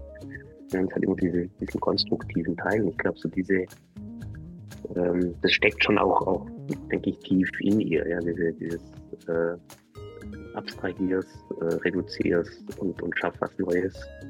Das passt, glaube ich, schon ganz gut zu ihr. Das kommt von ihr, dann kommt es nicht von mir, dann äh, ist es vielleicht sogar ganz clever, sie so zu beschreiben mit ihren eigenen Worten. Ja, man muss sagen, es waren ein Ticken mehr als drei Wörter am Schluss dann. Aber ich habe hab sie so ein bisschen beobachtet dabei. Sie haben, haben viel gelächelt, ähm, auch ab und an nochmal genickt. Ähm, was macht das mit Ihnen? Ehrlichkeit, gewisse Beharrlichkeit. Es geht immer um die Sache, gerade raus Meinung sagen dürfen und auch Meinung sagen sollen. Ähm, Faszination für Geschichte wecken, Faszination für Geschichte äh, vermitteln. Äh, Fußballexpertin haben wir noch gehört. Ja, da müssen wir jetzt gleich nochmal Und äh, keine Wurst in der Ausstellung. ähm, gut getroffen? Ja, gut, sehr gut getroffen. Ja. Sehr Also Sie fühlen sich äh, passend beschrieben. Ja, absolut. Die Fußballexpertin ist absolut übertrieben, aber sonst stimmt, stimmt es ja. Ja, empathisch stimmt sicher, beharrlich stimmt auch. ähm, ja, ist. Passt. Passt. Ja. Aber jetzt müssen wir die Fußballexpertin trotzdem mal so ein bisschen ähm, ich glaube, es ist nicht öffentlich bekannt oder ist das bekannt? In Ihrem Umfeld natürlich schon, wahrscheinlich weiß das jeder. Äh, aber, aber haben Sie einen Verein, äh, dem Sie die Treue halten? Das will man dann wissen. das müssen Sie sich outen. Der liegt in Norddeutschland, Werder Bremen. Oh, okay. Ja, na, da kann man jetzt ja an dieser Stelle. Aber ich freue mich ja, im Moment ja. auch über die Erfolge der Stuttgarter und finde es auch großartig, wie sie es machen. Alles gut. Also bin ja. ganz, kann mich schon für guten Fußball und, und jetzt gerade, ich finde es bei den Stuttgartern, das ist schon. Macht Spaß zuzugucken. Ja, macht einfach Spaß mhm. zuzugucken und ist auch, ist auch klasse, wenn, wenn eine Mannschaft auf einmal wieder so die Kurve kriegt. Ja, das ist, das ist einfach das Gute. Ja. Jetzt müssen wir eine Frage auch noch, äh, noch mal sprechen. Es geht um äh, eine Ausstellung über Kulinarik. ähm, ja, kann, man, kann man Essen ausstellen? Tja, das, das ist ja das, ähm, worüber wir auch schon äh, beim Mittagessen lang und viel gesprochen haben. Es ist eine wirklich ähm, schwer zu beantwortende Frage es hätte einen sehr, sehr großen äh, Reiz, aber es ist sehr schwer, sehr mhm. schwer.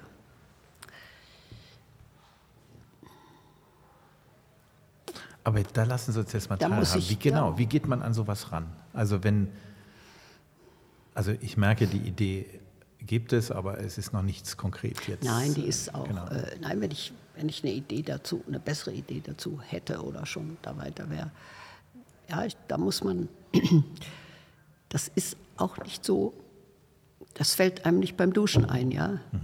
Und dann kommen Sie, sind Sie fertig nach drei Minuten Duschen und wissen jetzt, wie Sie Kulinaristik ausstellen. So funktioniert das ja nicht, sondern man muss tatsächlich erstmal dieses Thema um genau dieses, um diese drei Schlagworte. Mhm. Mhm. Ausstellung ist Reduktion, Konstruktion und Abstraktion. Diese Konstruktionsleistung wie nähere ich mich dem Thema, was macht dieses Thema aus, äh, was, ist, was will ich denn eigentlich daran erzählen oder was will ich damit erzählen, das, das, da, ich, da müsste ich wirklich erstmal sehr lange drüber nachdenken mhm. Und das mal, äh, mal verfolgen und darin einsteigen und sagen, wie, wie könnte man das machen. Ist dann am Anfang sowas wie, das ist keine Kriegsausstellung, kann man sich so auch einem, einem Thema nähern, um erstmal zu sagen, okay, was es nicht ist? Macht sowas auch zum Beispiel jetzt bei, bei so einem Thema wie, wie Kulinarik, macht das da auch Sinn, sowas? Da wüsste ich noch gar nicht, was es nicht ist. Mhm. Also ist sicher keine Ausstellung, in der man eine Wurst essen kann, vielleicht. Oder Haben wir ja gerade gehört, dass es nicht Seite, ganz so beliebt war bei Ihnen, eine Wurst während der Nein, Ausstellung. Nein, das geht ja schon konservatorisch nicht. Also Ausstellung und Essen ja. ist ja äh, mit Originalen, das ist ja auch ein großes Credo von uns, dass wir historische, originale Objekte ausstellen, keine Replikate. Und das geht einfach nicht mit Essen und äh, mit Kochen in einer Ausstellung zusammen. Ja? Was ja nicht bedeutet, dass es tatsächlich, äh, Thomas Hundres ja angesprochen, mit den, ähm, mit den Keksen aus dem Ersten Weltkrieg, mhm. so etwas kann man schon machen, aber ein Keks ist natürlich was anderes als jetzt eine Wurstbraterei. Das kann man in der Tat dann nicht vergleichen. Nein, das muss man erst mal überlegen. Also da habe ich keine schnelle Antwort. Und wenn ich die hätte, wären wir auch vermutlich längst ja, weiter mit dem Thema. Es ist schon ein dickes Brett, das man da erstmal bohren muss. Aber hat er damit recht gehabt, dass das so ein, ich sage jetzt mal, so ein, so ein Traum noch wäre, was, was man noch, dieses dicke Brett, was man noch zusammen bohren könnte? Oder gehen Sie da in eine ganz andere Richtung und sagen, ich hätte noch ganz andere Ideen? ich bin, es, für mich ist das Thema äh, ja jetzt äh, dann demnächst äh, zu Ende und ich bin ja noch ein bisschen vielleicht beratend an der einen oder anderen Stelle äh, tätig. Äh, also das muss man dazu aber, sagen, dass äh, Sie Ende März, glaube ich, ja, habe ich das richtig? zum 1. April. Zum 1. April gehen Sie in Ruhestand. Ja, Sie haben ja das Geburtsdatum zu Beginn genannt und nach kann sich jeder ausrechnen. 40 Jahren, naja, nach 40 Jahren Berufstätigkeit. Ja, darf man das? Ähm, ja, ja, das denke ich, äh, mhm. ist äh, ist rund irgendwie, ja. 40 äh, Jahre Ausstellungsleben ist, ist, ist ein, ein, langes Leben, aber auch ein, das war erfüllt. Ich habe das sehr gern gemacht. Ich glaube, das eine oder andere ist ja auch gut gelungen. Ich meine, macht das ja nie allein, das haben wir ja auch schon besprochen. Das ist natürlich immer in wechselnden Teams und auch Konstellationen, aber es waren ja viele jetzt meine Kollegen auch im Haus der Geschichte, mit denen ich auch über viele Jahre und auch Jahrzehnte zusammengearbeitet habe. Das ist immer eine große Freude und wir haben das auch gegenseitig, ähm, man bekommt das gut hin. Alleine richtet man ja überhaupt nichts aus mhm. in, diesen, in diesen Bereichen, sondern man hat vielleicht mal den einen oder anderen guten Gedanken, aber der muss umgesetzt werden, der muss erarbeitet werden.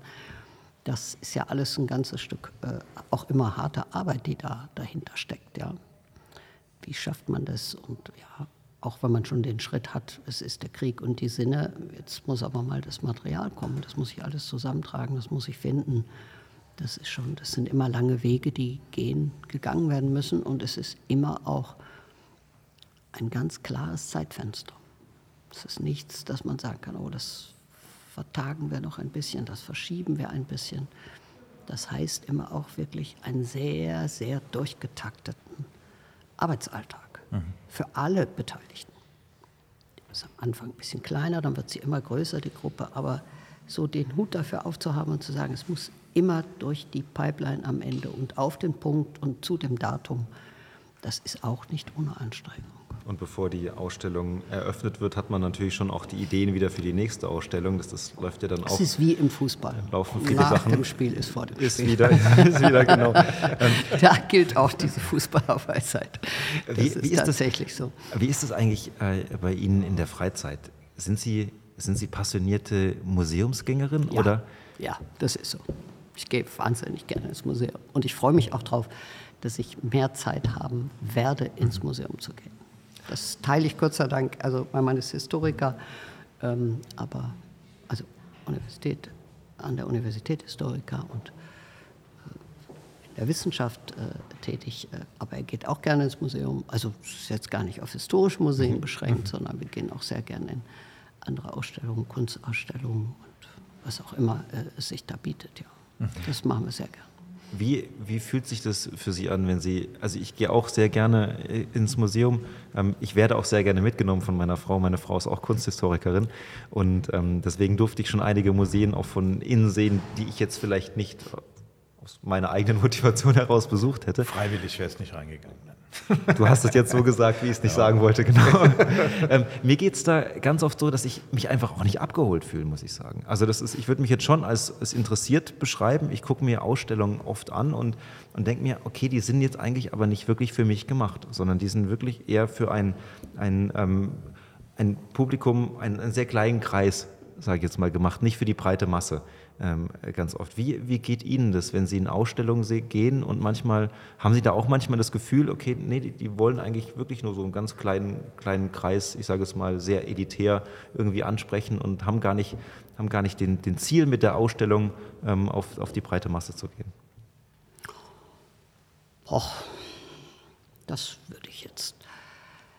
Also, ich bin ganz grundsätzlich nicht der Meinung, dass man Ausstellungen nur so machen kann, wie, mhm. Wie wir sie jetzt äh, im Haus der Geschichte äh, machen oder wie wir sie in unseren Ausstellungsorten machen. Ähm, zunächst mal denke ich, naja, es wird sich, setzt sich immer erst einmal voraus, da wird sich jemand was dabei gedacht haben und äh, versuche auch herauszufinden, was mhm. könnte das sein. Und schaue mir dann einmal mal äh, die Dinge an. Und das kann ja auch zunächst einmal so sein, dass man dahin durchgeht und sagt, ach, was gefällt mir, was gefällt mir nicht, was spricht mich an, was mhm. spricht mich nicht an. Und wenn es mich nicht anspricht, dann denke ich schon, hm, hm, hm, hm, warum verstehst du das jetzt nicht? Wie kann das sein? Ähm, aber ja, ich versuche mich schon immer äh, reinzuarbeiten und herauszufinden, äh, was das wohl sein kann und warum das und mir das auch ein Stück weit aufzuschließen und zu sagen, es kann doch nicht sein, dass ich das nicht verstehe. Es wird mir doch gelingen. Kann man ja auch mal hinten anfangen. Also manchmal schließt sich mhm. dann doch auf. Oder manchmal ist es vielleicht auch tatsächlich so, dass es nur vielleicht um die Schönheit der Dinge oder so etwas geht man, mhm. wenn sie einem dann auch gefallen und wenn man sie auch schön findet, ist das doch auch gut. Aber es ist beruhigend, dass Sie so auch manchmal rangehen und sagen, was gefällt mir, was gefällt mir nicht. Ja. Also dann, äh, dann fühle ich mich gleich ein bisschen besser, wenn ich das nächste Mal. ich ja, ich glaube, ja, man muss ist ja doch auch erstmal ein guter so, Zugang. Ja, eben. Ja, oder? Also so auf verschiedenen Ebenen. Ja. Äh, schließt sich das einander nicht aus, oder? Nein. Äh, mal ganz äh, schlicht, haben Sie eine Art Lieblingsmuseum? Das wollte ich auch gerade fragen, ja. ob Sie noch so einen Tipp Doch, doch, ich habe nämlich, genau, genau. Also, das haben wir, mit wem hatten wir das? Ah ja, mit Ulrike Groß vom Kunstmuseum. Die war auch zu Gast im Podcast. Und die hat äh, ihr Lieblingsmuseum genannt. Das nenne ich jetzt aber nicht, sonst äh, unterstreiche, unter, unterbreche ich sie in ihrem Gedankenfluss. Oder eines, was ihnen einfach äh, so in Erinnerung geblieben ist. Sie gedacht haben, wow, das war wirklich ähm, tolles Erlebnis. Sie dürfen auch gerne eine, eine Top 3 sagen. Ich glaube, ähm, auf eins möchten wir Sie da nicht beschränken. Ich glaube, das ist schwierig für Sie.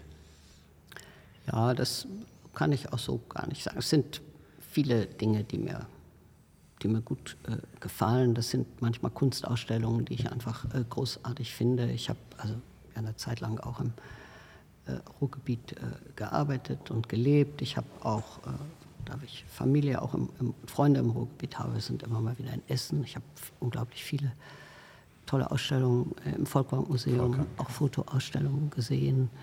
Äh, in Düsseldorf verschiedene gute, schöne Ausstellungen. Natürlich auch, kann man auch in Stuttgart in der Staatsgalerie. Ähm, ach Gott, wie ist denn das? Mit Kate Blanchett, diese Kate Blanchett? Ach. Jetzt sind wir neugierig. Ja.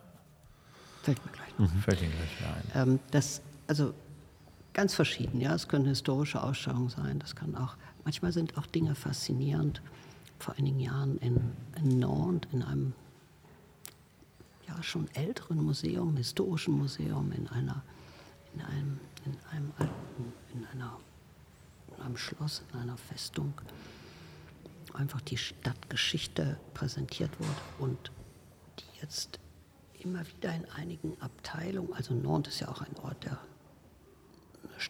Verbindung, Geschichte zum Sklavenhandel, die Schiffe, die dort ablegten, und wo man in die Ausstellung, in die historische, bestehende historische Ausstellung, die sehr, sehr groß war, immer wieder so Interventionen eingebaut hat. Also wo einfach Textilien, also schöne Dinge in einer Vitrine präsentiert wurden und jetzt dieses Textil herausgehoben wurde und dann eben das Thema Sklavenhandel Kolonialismus, all das verhandelt wurde, durch kleine Interventionen in einer Ausstellung, die sicherlich schon 20, 25 Jahre alt war.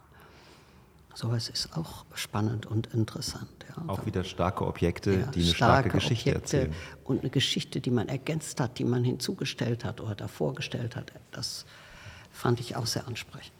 Auch eine tolle Kunstausstellung, wo man Gemälde ähm, gezeigt hat. Also hieß der Wald und lauter Gemälde, die Wald gezeigt haben, verschiedensten Perspektiven. Und diese immer wieder ergänzt durch Projektionen. Mhm. Filme, Schwarz-Weiß-Filme, die im Wald aufgenommen wurden.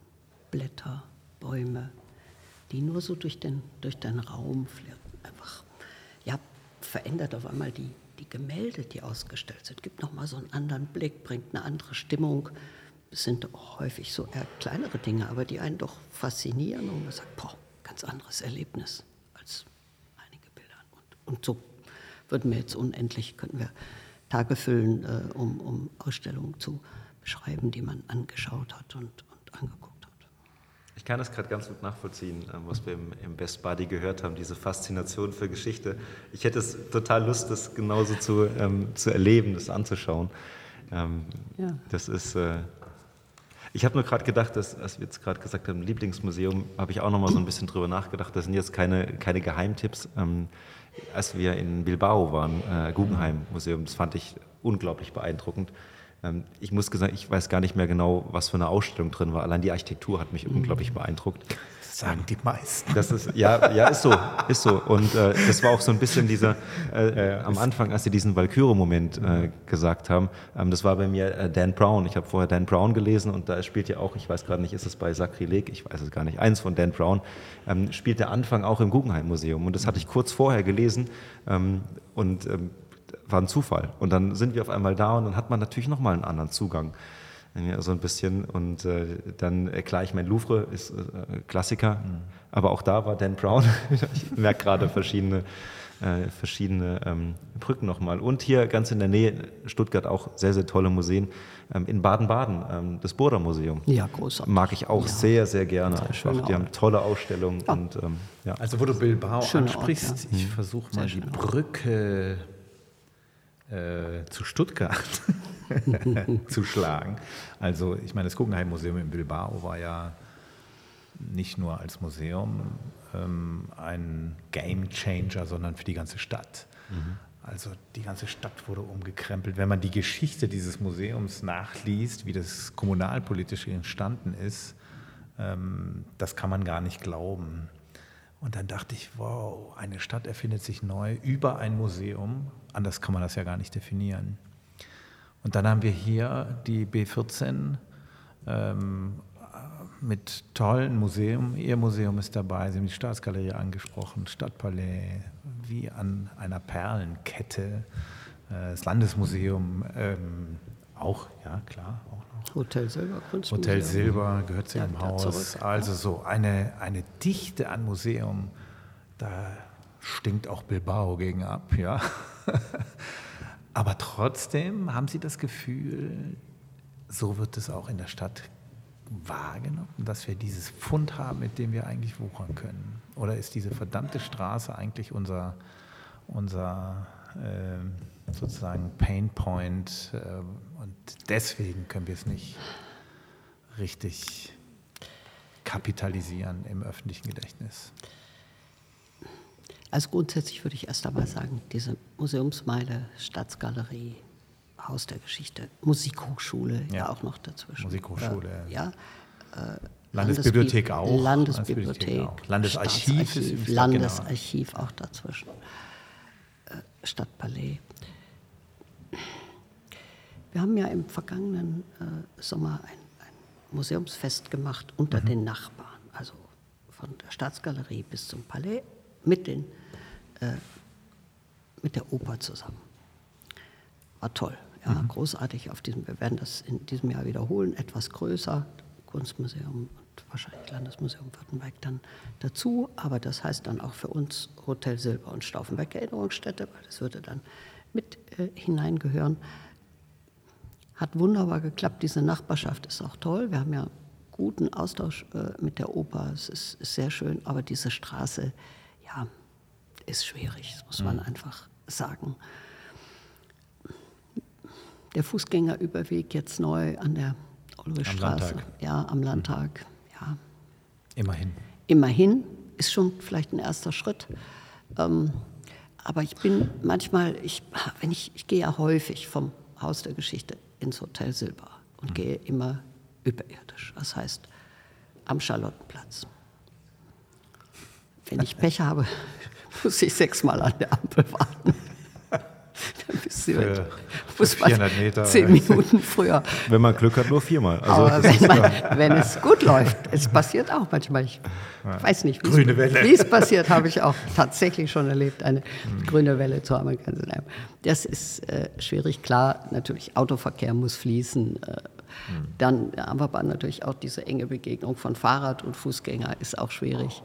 Ähm, auf der anderen Seite, man kann ja auch den anderen Weg nehmen oder wenn ich von Stauffenberg gehe, gehe ich ja häufig auch durch den Akademiegarten. Da haben wir dann, haben wir dann das andere Radweg, die andere Radwegdebatte. Wie schnell darf das Rad dort fahren?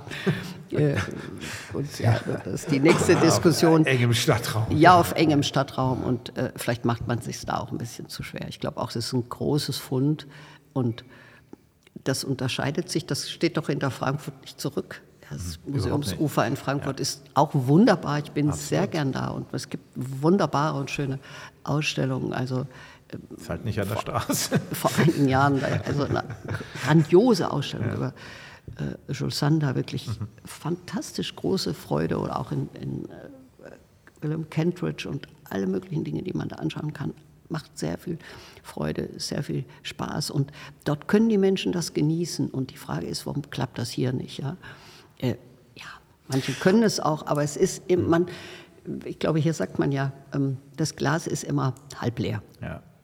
Und eigentlich müsste man sagen, ja, das stimmt, es ist ein bisschen schwierig, diese Straße zu überqueren und wir sind schon so lang dabei, aber jetzt haben wir ja eine neue Option, sie zu überqueren und eigentlich würde das gut funktionieren, aber diese diese Dichte, ja, ich kann von der Staatsgalerie ins Haus der Geschichte, in der das Musikhochschule etwas mitnehmen, dann gehe ich da weiter, dann gehe ich ins Stadtpalais, dann kann ich noch ins Hotel Silber gehen. Äh, das äh, ins Landesmuseum hier in der Dörnitz einen Kaffee trinken ist ein wunderbarer Ort. Da kann man ein, da kann man zwei Tage, da könnte man eine ganze Woche verbringen. Das ist doch was Großartiges, doch auch ein wirkliches Fund, das die Stadt äh, da zu bieten hat. Absolut. Äh, äh, zwei Sachen will ich ergänzen. Hotel Silber hatten wir ja vor wenigen Wochen die Brigitte Lösch im äh, Podcast, ähm, die das aus ihrer Perspektive im Hotel Silber ja alles beschrieben hat. Kann man gerne nachhören. Grüße gehen raus, so heißt das ja immer so schön. Und das Zweite ist, ich will diese Gelegenheit nutzen, um das Glas mal halb voll sein zu lassen. Sie haben dieses Sommerfest oder wie hieß es ja? Sommer Stadtfest. Ja. Stadtfest. Äh, Nachbarschaftsfest. Äh, Nachbarschaftsfest. Haben Sie genau. angesprochen, ich war tatsächlich auch da und habe tatsächlich diese Leichtigkeit, ja. ich glaube, ja. so kann man es, glaube ich, umschreiben, war eine Leichtigkeit, es war völlig beschwingt. Ja. Beschwingt, es war großartig. Man ist überall reingelaufen, man ist einfach reingelaufen, war dort. Es war eine wahnsinnig herzliche Atmosphäre. Äh, man hat geredet. Es waren auch sehr unterschiedliche Menschen da. Also so es war überhaupt nicht irgendwie so das klassische äh, vermeintlich klassische Publikum, was man vielleicht ja. erwartet, die sich das in den Kalender schreiben oder so, sondern es war wirklich auch Laufkundschaft da. Also da kann ich Ihnen jetzt nur als äh, ganz normaler Stadtbewohner äh, Mut machen, machen Sie sowas öfter. Ja, Weil das, es, lässt die, es lässt die Straße tatsächlich ein bisschen ja. vergessen. Also die stört dann auch nicht. Äh, und man kriegt so ein bisschen Leichtigkeit mit, nochmal halb voll, ähm, was es übrigens auch an der neuen Landesbibliothek, äh, neu, so neu ist sie nicht mehr, aber an der Landesbibliothek gibt, äh, weil Arno Lederer, der Architekt, hat nach vorne hin, zur Straße hin, man möchte das gar nicht glauben, Sitzplätze hingemacht, ins Fenster hinein und die ganzen Studierenden und neugierigen Menschen, die da Bücher ausleihen, sitzen tatsächlich da an dieser Straße wie in Italien. Also ich will das jetzt nicht romantisieren, aber es hat so einen ganz kleinen Ticken in Lebensqualität, ja. Und Mit, diese Treppe noch, ne? Also ja, diese Treppe, eine, eine genau. Riesige ja, Treppe die, die kommt noch, die ist ja noch gar nicht richtig in, in, in Betrieb. Ich Momentan glaub, noch schwierig, ist, aber genau. wenn die mal wirklich ja, da ist, dann könnte das auch nochmal anders werden. Das absolut toller, also wirklich toller Ort. Macht es fit auch dieses ganze Opernmuseumsufer, wie es ja heißt, wenn das mal fertig ist, dann auch bis äh, zum Stadtpalais. Mhm. Das, das ist doch toll, was wir da haben. Da kann man doch wirklich ja, flanieren im ja. allerschönsten mhm. und besten Sinne. Und das hat man, da hat der, dieser Tag, äh, dieser Sonntag doch lauter Optimismus äh, gezeigt. Das war eine sehr entspannte und lockere Atmosphäre. Und ich habe das auch so beobachtet, dass auch zu uns ins Haus äh, Menschen gekommen sind, wo ich gedacht habe, ja, vielleicht ganz neues Publikum. Mhm. Und, und die so, ja, es war so leicht und genau. lebendig genau. und und so ohne erhobene Zeigefinger, ja, und man ist rein und wieder raus und, mhm, genau. und an so einem Tag ist es auch schön, wenn so ein Haus so viele Eingänge und Ausgänge hat. Das ja, ja die dann auch man, alle offen sind, das ja, muss man dann dazu sagen. Das nee, kann man in London lernen, ja? wenn auf einmal mhm. Museen, äh, also früher waren ja die sehr teuer, dann jetzt hat man ein anderes Konzept, äh, freier Eintritt und ich kann von allen Seiten, alle Türen in einem Museum haben geöffnet. Das ist etwas Großartiges. Ja? Man kann so auf dem Weg zum Abendessen nochmal, ah, halbe Stunde, mhm. hat man noch so, den Raum, genau. nehmen wir noch mit und dann gehen wir und dann gehen wir zu der Seite raus und, mhm. und so weiter. Das ist großartig. Mhm. Ja wenn man da noch an diesem, an diesem leichteren Zugang etwas arbeitet, das heißt ja nicht, dass man nur leichte Themen macht. Es kann ja trotzdem, die Themen bleiben ja. Und die Ernsthaftigkeit, sich mit denen auseinanderzusetzen, bleibt auch. Mhm. Aber der Zugang kann eben auch mal über einen solchen Tag, der ist einfach ein bisschen niedrigschwelliger, indem man etwas andere Formate anbietet, das Haus mal kennenlernen kann und sagt, ach, da komme ich zu einem anderen Zeitpunkt, mache dieser, mache und Heute nehme ich vielleicht den Poetry Slam mit und mhm. beim nächsten Mal schaue ich mir dann auch die Ausstellung zur Liebe oder zum Hass oder die American Dreams an. Mhm. Das, wenn das gelingt, sind wir gut unterwegs. Also eine positive Verknüpfung vielleicht mit einem Poetry Slam oder so und dann sagt man, okay, gefällt mir, komme ich wieder. Ähm, guck, mir das, guck mir das komplett an. Ja, tolles ja. Format, in dem man eben, ja, man kann ja mit Sprache und all diesen, kann es eben viel zu machen und kann man viel ausdrücken. Und es bringt einfach erst nochmal äh, andere Menschen ins Haus, äh, die schauen, die dann überhaupt vielleicht auch erst aufmerksam werden mhm. auf uns als Einrichtung, dass es uns da gibt und dass es so viele Perlen äh, an der Kette gibt. Ja. Mhm. Äh, war nur rein faktisch, wie viele Besucher haben Sie eigentlich im Jahr oder das Haus der Geschichte insgesamt mit allen, haben Sie das im Kopf? 130.000 Besucher haben wir jetzt für das letzte Jahr äh, gehabt. Wir waren in der Pandemie, war es natürlich dann ein bisschen Klar. schlechter, was ja sehr schade war, weil wir diese, glaube ich, sehr eindrückliche äh, Trilogie zu den Emotionen hatten, Gier, Hass, Liebe und die beiden ersten Ausstellungen ja mitten in die Pandemie ja. hineingefallen sind und jetzt erholen wir uns ja auch ganz gut wieder davon und muss man das schauen. Ja. Das ist etwas, was mir durch den Kopf gegangen bin, als ich mich auch heute auf heute vorbereitet habe, ist doch, ist mir aufgefallen, oder das wollte ich Sie fragen, es ist wie so ein Lasso in die Gegenwart, was in Ihren Ausstellungen oft, oft stattfindet. Hier bei Stauffenberg haben wir es ja jetzt davon gehabt, äh, schon ähm, dieser, dieser, da ist der Gegenwartsbezug, glaube ich, ziemlich aktuell, erschreckend aktuell, kann man ja sagen. Äh, das wollte ich mal noch nachliefern. Es gab tatsächlich gestern in der Funke Mediengruppe eine Meldung, dass die äh, mehr als 280 Nachfahren der NS, des NS-Widerstands, darunter auch die Nachfahren von Stauffenberg, äh, einen Appell formuliert haben, aus der Geschichte lernen, die Demokratie stärken. Also ähm, wir sitzen heute hier, das ist gestern von den Nachfahren formuliert worden, das ist dieses Lasso, was ich meine, was sie dauernd werfen. Ähm, was uns bei Sprich Stuttgart übrigens ein bisschen Eigen-PR gerade machen, ähm, dazu bewogen hat, jetzt einen Schwerpunkt zu machen, Demokratie stärken und sie bilden sozusagen den Auftakt, ohne das zu wissen, Frau Lutenlänger, dass wir Gästinnen und Gäste einladen wollen, die sich hier bei uns in der Stadt stark machen für die Stärkung der Demokratie. Und da gibt es nämlich ganz viele und die machen das nicht erst seit äh, der Demonstration, sondern schon viele, viele Jahre. Und die zerren wir jetzt alle vors Mikrofon in loser Folge. Das machen wir vielleicht einmal im Monat. Gibt es jetzt keinen festen Rhythmus, aber das wollen wir machen. Ein Schwerpunkt äh, Demokratie stärken. Und dabei unterstützt mich dann immer auch ein Co-Host. Das ist heute Martin Hoffmann, der selber Moderator ist. Beruflich macht er das und hat das äh, Qualifikationsprogramm Moderation am Institut für Moderation absolviert. Daher kennen wir uns schon ein paar Jährchen und ähm, treue, sprich Stuttgart-Hörerinnen und Hörer kennen den Martin schon aus diesem Grund sehr lang. Ich wollte gerade sagen, genau. Stefan, ich glaube, das ist unser Rekord, äh, nach einer Stunde und 23 Minuten vorgestellt zu werden. ist schon, schon sehr gut. Aber er hat nicht vergessen. Ich habe es nicht vergessen. Er hat nicht vergessen. Dann sage ich, doch auch, genau. da sage ich doch auch, wer Stefan Ferdinand ist. Ja. Äh, Professor für Journalistik und Direktor des Instituts für Moderation. Aber nach, nach wie vielen Folgen, wie viel sind es insgesamt bis jetzt? Wir sind, äh, oh, 96 ist das, glaube ich. 96. Dann sind, bist du bald bei 100. Ja, wir sind bald bei 100. Ich gucke Manuela an, wir wollten 100 komm, komm, feiern. Nicken. Genau, und ja, ja genau. also wir sind noch nicht bei 100. Und wir haben aber so viele Projekte. Ich, äh, mir, ja, wir haben das voll im Griff. Okay, Manuela sagt, wir haben das voll im Griff. Okay. Man spürt die leichte Panik in mir hochsteigen. Nein, nein. 100 haben wir bald, ja.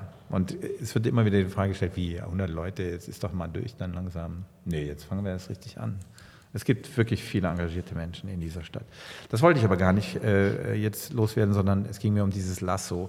Äh, Sie haben die aktuelle äh, Sonderausstellung angesprochen, ein neues Leben in den USA. Also es ging, geht darum, ich habe sie noch nicht gesehen, ähm, dass Menschen hier aus Württemberg, äh, Baden-Württemberg, Baden das Land verlassen haben zur Jahrhundertwende, 1900 so, 17, also 18. Jahrhundert, 19. 18. Jahrhundert, 20. Genau. Jahrhundert, 300 Jahre nehmen wir in den Blick. Ach, Sie nehmen 300 Jahre? Ja, ah. und es geht eben darum, äh, ja, Menschen, die aus unterschiedlichsten Gründen das Land verlassen. Ja. Aus politischen Gründen, also 1848 äh, in dieser Zeit aus politischen Gründen das Land verlassen. Es gibt Menschen, die aus Abenteuerlust das äh, Land verlassen, äh, häufig sehr jung, mhm. also 17-Jähriger, also 17 war natürlich die, Zeit lang das Alter, wo Ausbildung erst einmal abgeschlossen ist und wo man dann äh, versucht, äh, ja, sein Glück, so vielleicht manchmal auch ein bisschen Abenteuerlust in den USA, also der Drechsler-Sohn aus Göppingen, äh, der auswandert, äh, der dann ein Patent kauft von einem Zirkusclown, der auf einem Hocker sitzt, der sich dreht und er entwickelt dann Zirkus. Mhm. Humpty Dumpty heißen diese Zirkusse. Und sehr, also ein solches äh, Zirkuszelt, so ein kleines Spielzeugzirkus steht in der Ausstellung, ein sehr anrührendes äh, Exponat und Objekt und wird sehr, sehr erfolgreich mit diesem, mit diesem Zirkus. Solche äh, Geschichten werden erzählt, die Kommunistin Anna Nill, die als Frau alleine auswandert in die USA, die dort äh, wiederum einen Auswanderer kennenlernt, äh, den heiratet, man hat zusammen eine Bäckerei. Irgendwann möchte man diese Bäckerei nicht weiter betreiben und dann äh, wechselt man zu den Immobiliengeschäften und man wird die Kommunistin aus Mössingen mit den Immobiliengeschäften reich. Ja. gründet dann in Mössingen äh, Württemberg eine, eine Stiftung, die es bis heute gibt, die sich eben um alte Menschen und arme Menschen und Kinder äh, kümmert. Also so gibt es einfach eine ganze Reihe von Geschichten. Dann gibt es auch Menschen, die jüdische Deutsche, die vor äh, dem NS fliehen in die USA. Leibold, der sehr erfolgreich ist, aber eben ja, seit seines Lebens damit hadert, dass seine Schulkameraden, Klassenkameraden, fühlt sich in Stich gelassen, keine Verbindung. Also es sind Träume, erfolgreiche Träume, aber es sind auch geplatzte Träume, es sind auch gescheiterte Träume, die in dieser Ausstellung äh, gezeigt werden. Und es ist eine Ausstellung mit sehr, sehr vielen, sehr, sehr eindrücklichen, schönen Exponaten, also dreidimensionalen Exponaten. Und mhm. immer wieder auch sehr, sehr spannende und interessante äh, Geschichten. Also Kisten ist ja auch etwas, was man mit Auswanderung mhm. verbindet. Friedrich List, der eine Holzkiste mit Büchern mitnimmt, wissenschaftlichen Büchern für seine ökonomischen Studien. Die andere Kiste, eine Kiste, in der Saatgut Luzerne transportiert wurde. Jemand eben aus Külsheim, Nordbaden mit den Luzerne-Samen auswandert und sehr erfolgreich dann äh, bis, bis heute ein ganz äh, erfolgreicher Wirtschaftszweig eben diese, diese Luzerne, die zunächst im ersten Anlauf nicht funktioniert, weil es dort noch viel kälter ist als in, äh, im badischen Külsheim und dann immer wieder diese Züchtung, äh, das Saatgut äh, verbessert, damit es dann auch den Klimabedingungen dort angepasst wird. Also sehr eindrückliche Geschichten, die man dort sehen kann, anschauen kann.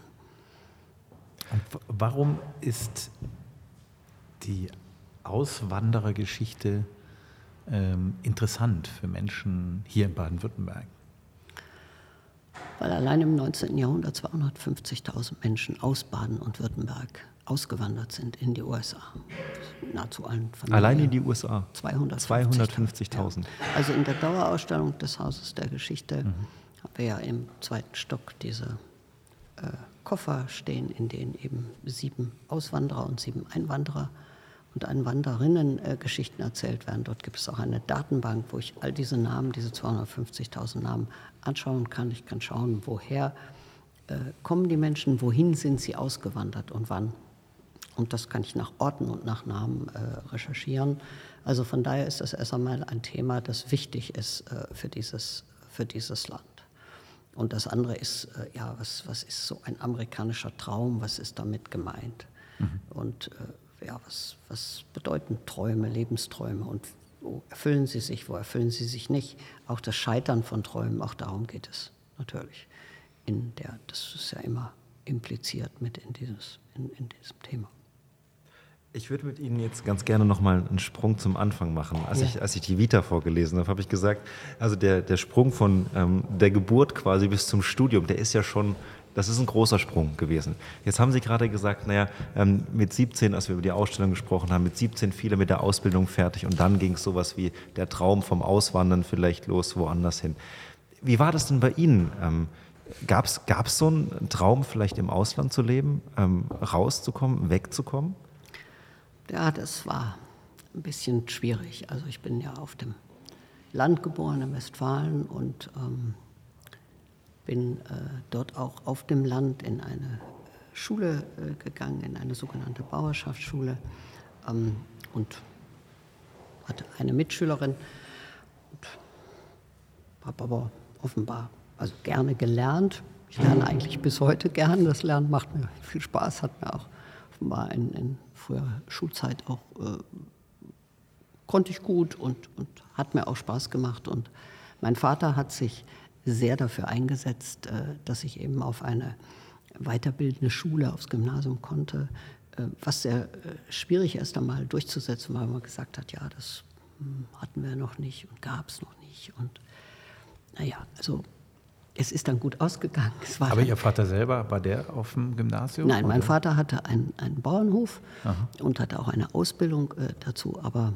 aber er hat erkannt, dass ja, ja, das er wollte, Ihnen, er wollte das. Äh, das ist ja für, auch nicht für seine äh, unbedingt selbstverständlich. Doch, nein, das ist, weiß damals. Gott nicht. Nein, weiß Gott ja. nicht. In dieser Zeit nicht, in dieser äh, Region nicht. Er hat sich wirklich sehr dafür stark gemacht und dafür äh, eingesetzt. Und äh, da bin ich auch sehr, sehr dankbar dafür. Mein Vater ist dann äh, leider sehr früh verstorben. Also nachdem ich mein Abitur gemacht hatte, äh, hat er gerade noch äh, ja, mitbekommen, dass ich mich immatrikuliert habe an der Universität. Insofern war das für ihn so ein dieses Lebensglück, das die Tochter von der immer wollte, dass sie ja auf ein, ein Gymnasium besucht, Abitur macht.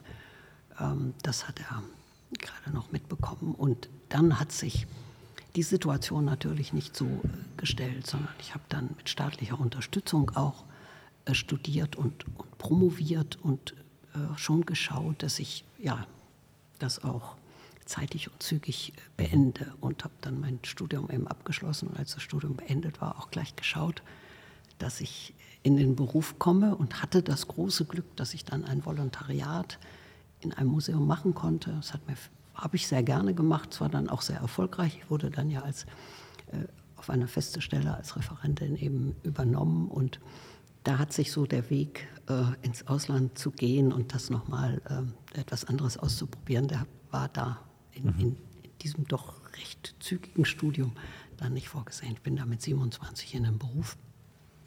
Ja, und da schließt sich jetzt der, der Kreis dann. Dann haben die 40 Jahre, genau, die hat ja, ja, ja. ja. Ähm, jetzt noch, noch kurz die Frage, ja. warum, warum genau diese Fächer, also Volkskunde, Soziologie, Publizistik, Vor- und Frühgeschichte? Was, wo, war, wo kam da diese Leidenschaft genau, genau dafür her, die natürlich ja dann auch die Karriere, ich sage es mal so ein bisschen vorzeichnet natürlich? Ja, die Volkskunde ähm, oder heute nennen wir das ja empirische Kulturwissenschaft oder hieß damals äh, schon in Tübingen so, in Münster aber noch nicht, ist ja so eine genuine Museumswissenschaft. Und ich wusste eigentlich, als ich dieses Studium begonnen habe, ich möchte gerne ins Museum. Mhm. Museen haben mich fasziniert, historische Zeugnisse, Überbleibsel, Dinge haben mich interessiert. Ich habe immer gern so Dinge befragt und mir die Frage gestellt, wofür ist das gut und was macht man damit und was kann das? Also damals schon dieses Händchen für eigentlich diese guten Objekte gehabt, das, die die Geschichte erzählen. Ja, ja. Also.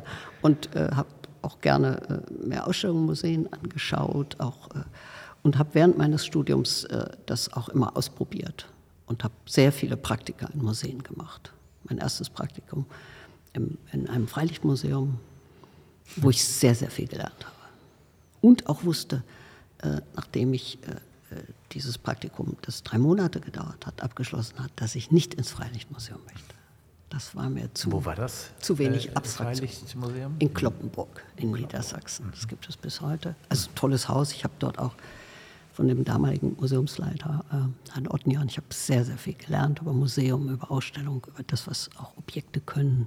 Und was man auf keinen Fall machen darf, dass man Sammlungen nicht auseinander äh, dividieren darf. Also eine Trachtensammlung, die, um die es konkret ging, eben wo man Röcke zu Röcken und, und äh, äh, Oberteilen zu Oberteilen und Schmuckschnallen zu Schmuckschmalen sortiert hatte. Das bekommen Sie ja nie mehr äh, äh, dann wieder äh, zusammen und zurückgeordnet und auf die Person bezogen, was ja eigentlich das, das Wichtige ist.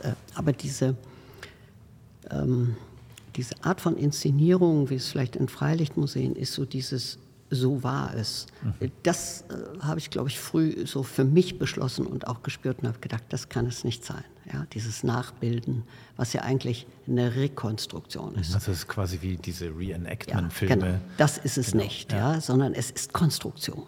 Es ist, da ist diese Übersetzungsleistung drin, die muss drin sein. Und das, äh, ja, und man kann häufig ja aus diesen Beispielen äh, viel lernen und mitnehmen. Aber mhm. das war mir eigentlich so, ich gedacht habe, nein, es funktioniert nicht. Wie, wie schwierig war das, das genau umzusetzen?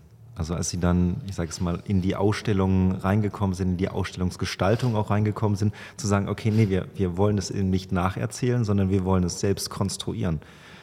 Da ja, gab es doch bestimmt auch also Schwierigkeiten, muss man sozusagen.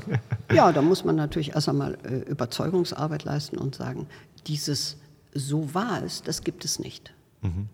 Was die Perspektiven auch gibt ja, und die, die subjektive die, Wahrheit. Die gibt es nicht, ne? diese Perspektive, so war es, mhm. sondern was sagt es uns heute, wie es war. Ja? Mhm. Dies, was wir ja heute machen, ist Verstehen in der Zeit. Erläutern, erklären und zu sagen, wie kann das sein? Ja? Wie, wie ist jetzt äh, äh jemand unterwegs in dieser Zeit? Was macht er? Aber nicht so war es, sondern so schauen wir heute drauf und was sagt es uns heute diese Übersetzungsleistung, welche Fragen stellen wir daran, das ist ja das, was, was die Konstruktion ausmacht, die dann einhergeht auch mit der Abstraktion. Und da brauchen wir natürlich die Experten, die Ausstellungsgestalter und die Architekten. Wir haben ja äh, den Herrn Hund und andere schon erwähnt, die wir dafür brauchen, die uns auch, mit denen man ja auch diskutieren kann und sagen kann, ja, das ist mir noch zu dicht dran. Ich brauche eigentlich, denke ich, es müsste noch eine größere Abstraktions- äh, Ebene haben. Und was, was wollen wir rausziehen? Was ist unsere Botschaft? Also so dieser eine. Satz, der äh, vom Thomas Hund so zitiert wurde, dass man sagt, das ist die Botschaft. Und wie setzen wir die angemessen und adäquat um? Aber aus der Sicht von heute. Ja. Was der Thomas auch gesagt hat in dem, in dem Gespräch, dass, dass es ja auch ein Privileg ist, schon so früh dazu zu kommen ähm, also was ja auch, ich sage es mal in Anführungszeichen, nicht normal ist vielleicht ähm, in, in, der Gestaltung von so einer Ausstellung, dass jetzt die, die es umsetzen, ähm, die die Ausstellung vielleicht dann auch bauen, schon so früh in dem Gestaltungsprozess mit einbezogen werden. Aber das ist das Gute, wenn mhm. man so früh auch über diese Abstraktionsstufe spricht, weil, weil diese Abstraktionsstufe auch hilft, in der, in der zu der Konstruktionsleistung zu kommen. Mhm. Das es ist gut, wenn das so ineinander geht. Und, und da ist, dafür ist es auch gut, wenn es so einen engen Austausch gibt. Und man mhm. sagen kann, ist das, hm, ist das möglich eigentlich nur in einem System einer offenen Gesellschaft? Ja. Das bedingt doch einander, ja. oder? Ja. Also geht, ja. mehr perspektivisches ja. ist ja widersprüchlich und Widersprüche sind manchmal schwer zu ertragen, aber vielleicht auch notwendig. Aber das ist das Gute, sie ja. auszuhalten, weil mhm. uns das weiterbringt und ich andere Perspektiven aufmache, ich weiter aufmache. und dadurch auch mehr Menschen mitnehmen kann und erstmal mehr Gedanken auch zusammenbringen. Aber es ist natürlich auch anstrengender. Ja, das stimmt. Das muss man aushalten, das muss man auch wollen. Man muss und sich vielleicht auch reinfuchsen, man genau. muss ein bisschen Man muss sich auch zurücknehmen. Genau. Und sagen, ah, der meint es so, die meint es so. Könnte doch was dran sein. Ja. Vielleicht hat er doch recht. Ja. Auch nicht immer leicht, aber ist manchmal so. Ja, ja. ja, es, ja. es, klingt gerade genau das, was bei uns, was, was heutzutage nicht mehr funktioniert, finde ich, in gesellschaftlichen Debatten. Also Ganz das genau. ist eben nicht mehr diese Pluralität von Meinungen, die gibt es zwar, aber es wird nicht mehr miteinander geredet, das wird nicht mehr ausgehalten und äh, es wird nicht mehr akzeptiert, wenn, wenn andere eine Es könnte andere sein, Meinung dass haben. der andere recht hat. Genau, es könnte, im schlimmsten Fall hat die andere auch noch recht und ich habe mit meiner Meinung nicht recht. Was, was passiert denn dann? Ja, Mhm. Also dieses gegenseitige Ja, Zuhören. oder ich muss auch. das lassen, ich muss das ertragen. Mhm. Ja, ich muss vielleicht auch manchmal einfach ein, ein Stück dann äh, äh, abgeben, ja, wenn wir an, an Orten auch äh, gemeinsam etwas gestalten, wie wir das jetzt beispielsweise im Hotel Silber tun. Das sind eben mehrere Partner. Also wir sind zwar als Haus der Geschichte äh, Hausherr und für diesen Ort auch verantwortlich, aber es ist dezidiert ein Ort, von dem wir sagen, der wird mit zivilgesellschaftlichem Engagement gestaltet, auch mit Hilfe der Stadt gestaltet. Und das ist ein großer Zugewinn für diesen Ort. Wir haben, es gibt kaum solche Orte. Ist bundesweit einmalig, Ja, haben das wir ist ja, recherchiert ja, und, das, das ist ja, äh, ja. und das ist schon Und was das Besonderes. ist ein großer ja. Vorteil. Wir haben ja eine bundesweite Gedenkstättenkonferenz an diesem Ort auch veranstaltet und die haben auch gesagt, also ist das denn? Da gibt man doch auch viel ab. äh, Mhm. Und das stimmt, dass man etwas abgibt, aber man bekommt auch sehr viel zurück. Und man muss ja sagen, das Hotel Silber, das Gebäude in der Dorotheenstraße, es gäbe es heute nicht mehr, wenn es dieses bürgerschaftliche Engagement nicht gegeben hätte. Ich glaube, das kann man. Das, äh, das ist richtig und äh, es hat eben auch den, den politischen Wechsel, äh, den hat es auch natürlich. Der war natürlich auch nochmal ein großer Vorteil. Der dass sich eben Nils Schmidt, ja, sozusagen, ja. dass Nils Schmidt sich äh, da sehr eingesetzt hat und Mhm. gesagt hat, wenn die SPD in die Regierung kommt, dann werden wir uns dafür einsetzen. Das Mhm. hat äh, gut funktioniert. Und es ist auch richtig und gut, das war auch die absolut richtige Entscheidung zu sagen, beim Entstehungsprozess äh, ist die Zivilgesellschaft dabei und wir, das musste man natürlich auch erst einmal so ein bisschen organisieren, weil man ja sagen muss, es gibt nicht die Zivilgesellschaft, aber es gibt eben eine Gruppe, die mitarbeitet und mitdenkt und mithilft. Äh, Und die kann, nicht, äh, die kann sich nicht immer ändern. Ja? Von daher, sonst kommen sie ja nie zu einem, man sagt, das ist der Kreis und das ist die Arbeitsgruppe.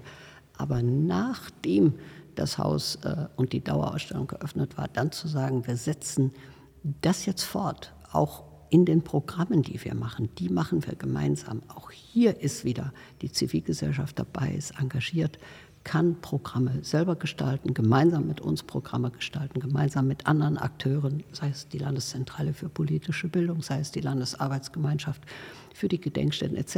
etc. Darin liegt aus meiner äh, Sicht der, der große äh, Vorteil dieses Ortes und das macht ihn, glaube ich, so besonders. Und natürlich der Vorteil, dass er mitten in der Stadt ist. Es ist ein Ort da, wo die Menschen sind. Also ich und Orte, die da sind, wo Menschen sind, sind immer gute Orte. Da Orte. kann man viel machen und viel bewegen.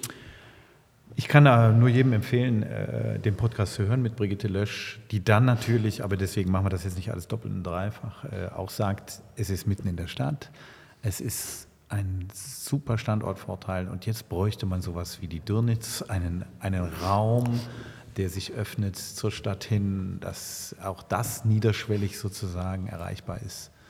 Und so, also ich meine, da gibt es noch ähm, Bedarfe, um das noch fester in der Stadtgesellschaft zu verankern. Kann man da am Horizont was sehen? Ich meine, bis Ende März kriegen Sie das jetzt nicht mehr hin, aber dass, man, dass man so eine Art Café oder sowas da drin hat, das ist einfach nicht.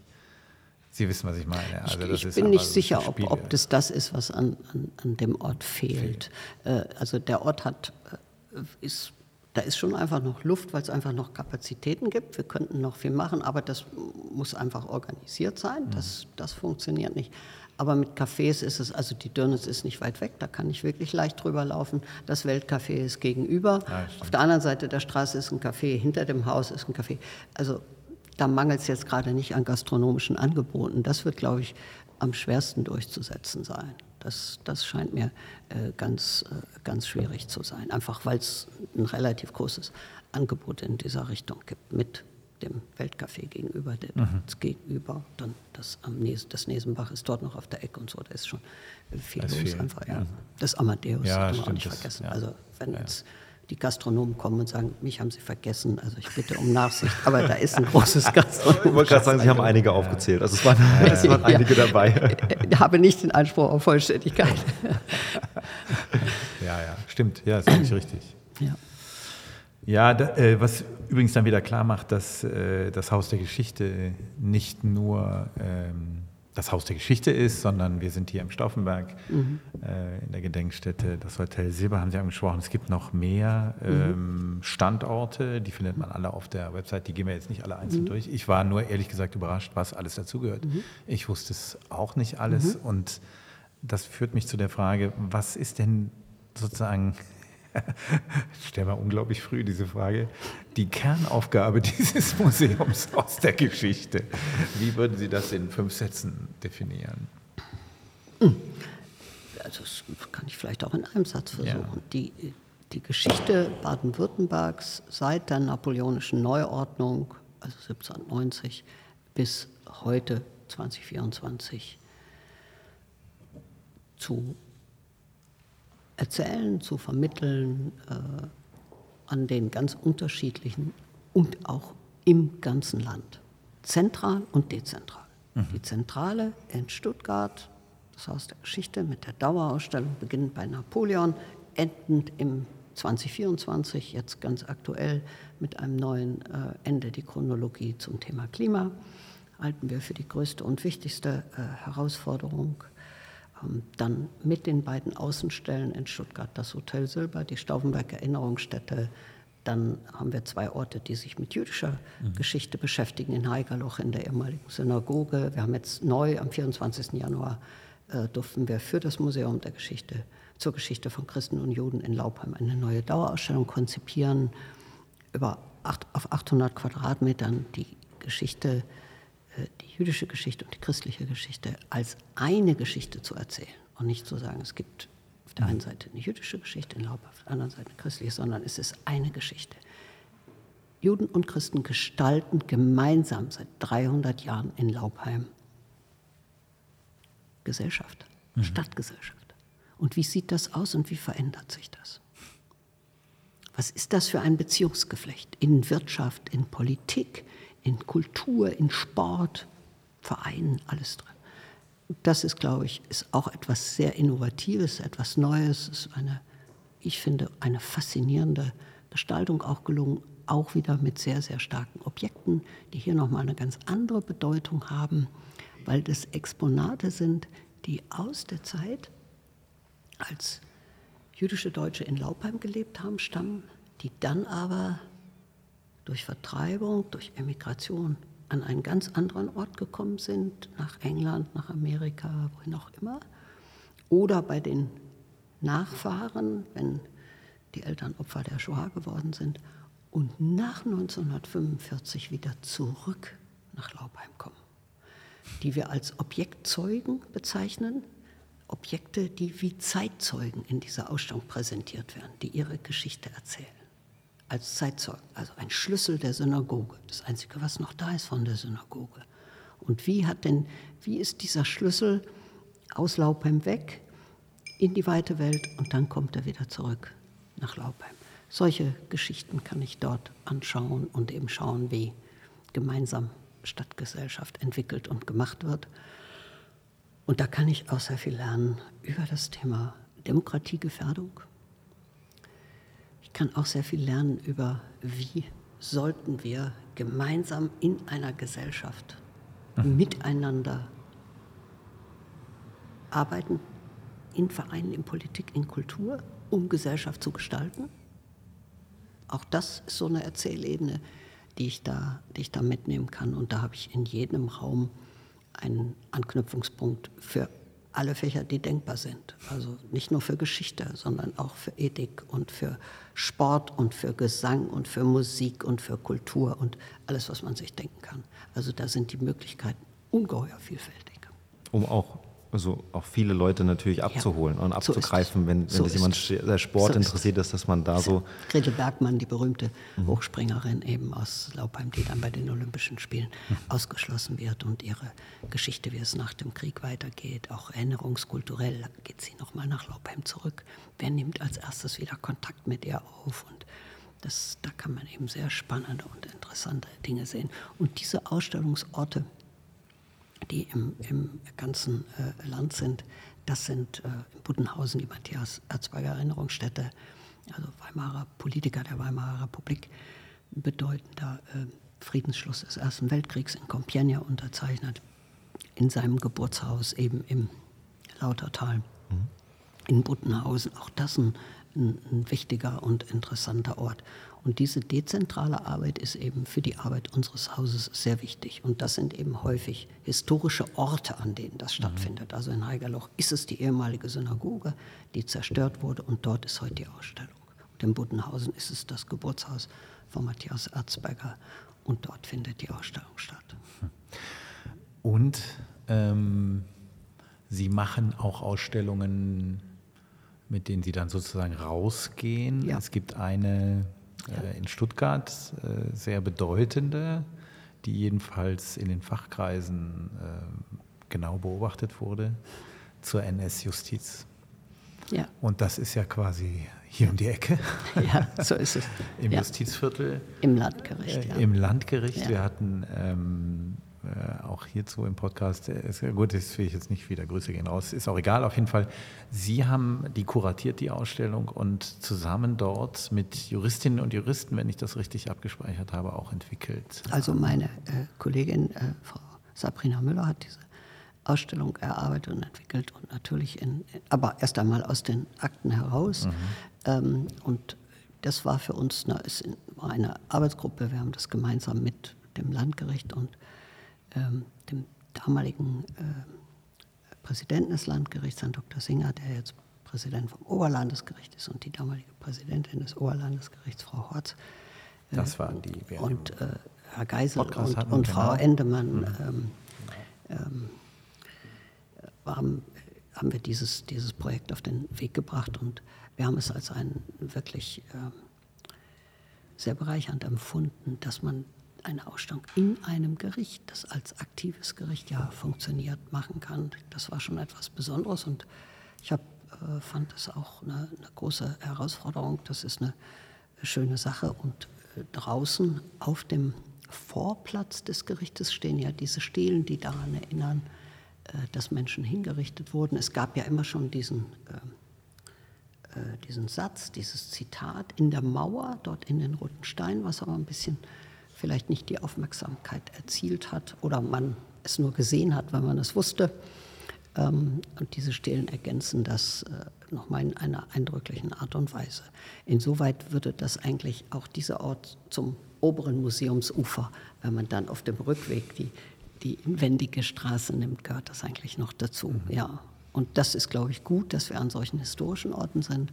Und ich persönlich freue mich auch über diese Nachbarschaften, dass wir mit auch ganz anderen Einrichtungen und Institutionen äh, so eng zusammenarbeiten. Das führt dann auch wieder weiter, lässt sich weiter fortsetzen.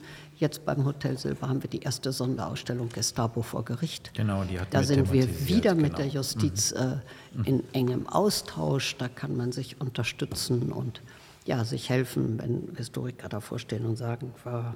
Was ist eine Radbruchsche Formel und wie kann ich das denn den Besuchenden erklären? Dann ist es natürlich schön, wenn man beim Oberlandesgericht oder beim Landgericht anrufen kann und sagen kann, wer kann. Kann mir das jemand in mal anderthalb Sätzen eine Radbrosche Formel erklären, dass es jeder versteht? Nein, und es ist nicht nur das, aber es ist auch in, in Begleitprogrammen kann man sich sehr unterstützen und, und ja, es ist ja auch das ist ein guter Austausch, den genau. wir da haben. Und diese Nachbarschaft spannend, ist großartig. Äh, dass, ja. dass dann ja. äh, Menschen beteiligt sind, die, die nicht aus dem Museumsgeschäft ja. kommen, aber natürlich fachlich.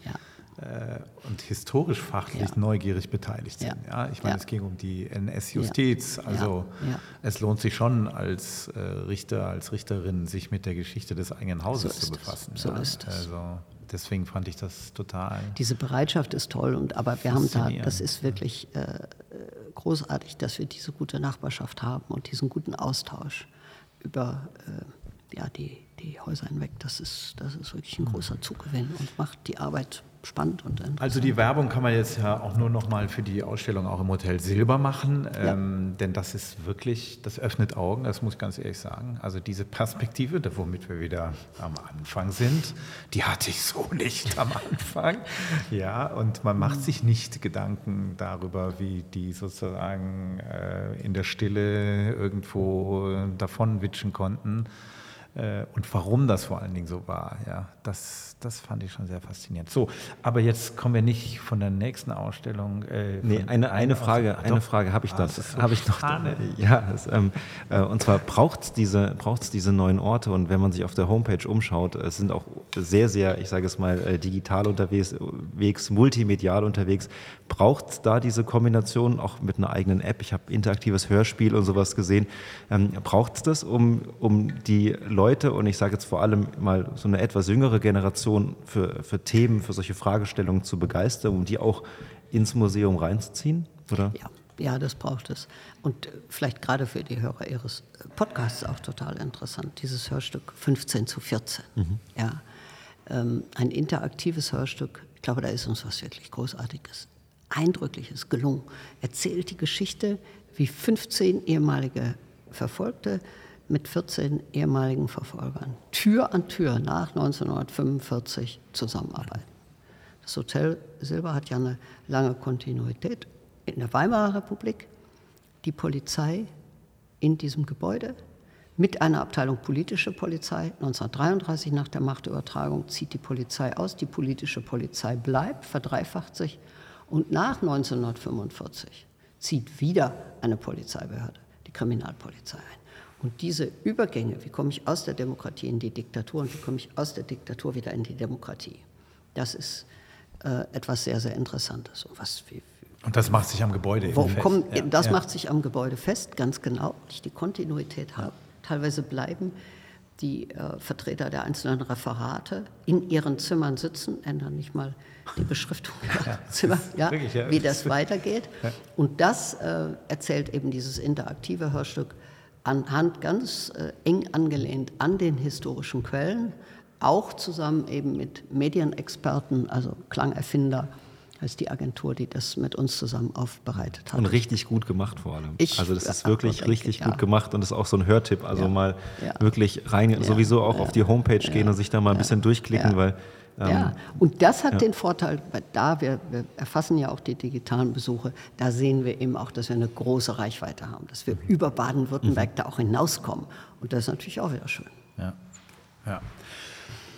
Hey, spannend, spannend, spannend. Aber ähm, wir äh, machen natürlich auch in dieser Folge dieses hier. Sprich Stuttgart. Fragebogen. Oh Gott. Ah, ja. Jetzt geht's los. Das ist schon, haben Sie keine Lust darauf, oder? Wir haben jetzt schon gehört, Sie sind keine Ur-Stuttgarterin, aber das ist, glaube ich, in dieser Stadt jetzt auch nicht so selten. Es kommt wissen. häufiger es vor. kommt häufiger vor. genau. Und ich glaube, wir sind alle drei keine Ur-Stuttgarter. Mhm. Naja. Aber hier treffen wir uns heute. Ne? Also das hier ist treffen doch heute der, der, Ort, an dem wir leben. Ne? Na gut, und dann ist es ja schon so, dass Sie ein paar Jahre schon hier in der Stadt sind. Also Sie werden es Zelt, würde ich sagen. Zelt. durchaus als Heimat bezeichnen können. Gut, ähm, dann fangen wir mal an. Aber das, wir machen das nicht so lang. Wir quälen Sie nicht länger, als Sie Lust dazu haben. Aber stellen Sie sich vor, Sie waren jetzt länger unterwegs und, und kommen wieder zurück äh, nach Stuttgart. Und äh, wir haben ja dann doch so ein paar Wahrzeichen von Stuttgart, die man vielleicht auch von weiter weg äh, schon mal sehen kann. Fernsehturm zum Beispiel. Sie kommen rein, ähm, fahren am Kesselrand vielleicht die Weinsteige runter mit dem wunderschönen Ausblick. Ähm, was fühlen Sie dann? Ja, dieser Fernsehturm ist schon markant, schön, ist einfach architektonisch auch schön, gehört mhm. zu Stuttgart. Weiß man, jetzt kommt man in Stuttgart an. Aber ich freue mich ehrlich auch, wenn ich äh, am Albrand spazieren gehe, und egal wo Sie sind, ob Sie jetzt vom Hohen Neufen oder vom Alp drauf, äh, St. Johann oder so rüberschauen.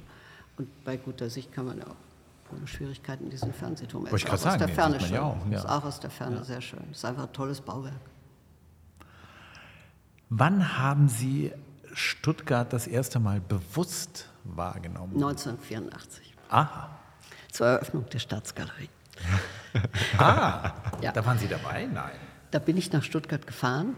Ähm, ähm, also Kunst, mhm. Kunstmuseen habe ich auch immer, ich habe ja in Münster, wir haben darüber gesprochen, studiert. Münster hatte zu der Zeit ein wunderbares Museum, also hat es auch heute noch für Kunst- und Kulturgeschichte mit äh, spannender moderner Kunst.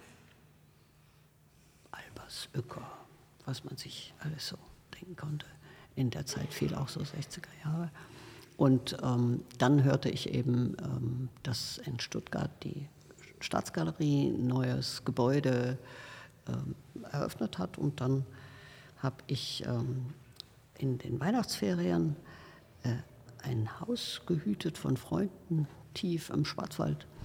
Und von dort habe ich mich dann aufgemacht und bin nach Stuttgart gefahren und habe dieses einen ganzen Tag lang äh, die Staatsgalerie angeschaut und habe drei oder vier Filme nur von außen.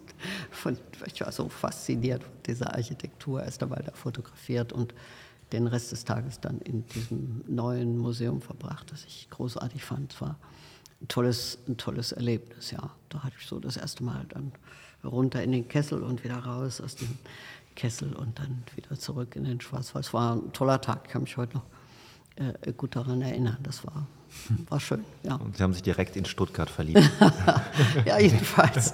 Diese, das wusste ich ja zu dem Zeitpunkt noch nicht, dass ich in unmittelbarer Das wollte ich gerade sagen. Einige ja, also Jahre dann, später. Genau, dass Sie das, selber Teil ja, dieses genau, ganzen Ensembles ja, werden. Ja, ja, das, war, äh, das war irgendwie dann so, da habe ich mich dann, als wir am 13.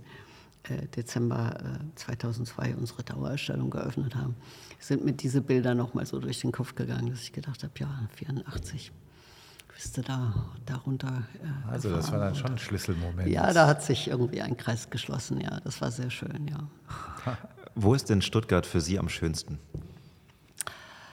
Ähm, am Schlossplatz, mhm. wenn es Frühling wird ist irgendwie ändert sich, ändert der, der Platz so sein Erscheinungsbild mhm. bei den ersten Frühlingsstrahlen, wie die Menschen kommen aus allen Ecken sitzen mhm. in der sitzen Sonne. auf der Wiese, und, ja, alles, auf alles, der ja. Wiese und alles. Und es ist, da ist es dann tatsächlich auch mal so ein bisschen ähm, lebensbejahender. Wir hatten ja das so mhm. lebensfreudiger.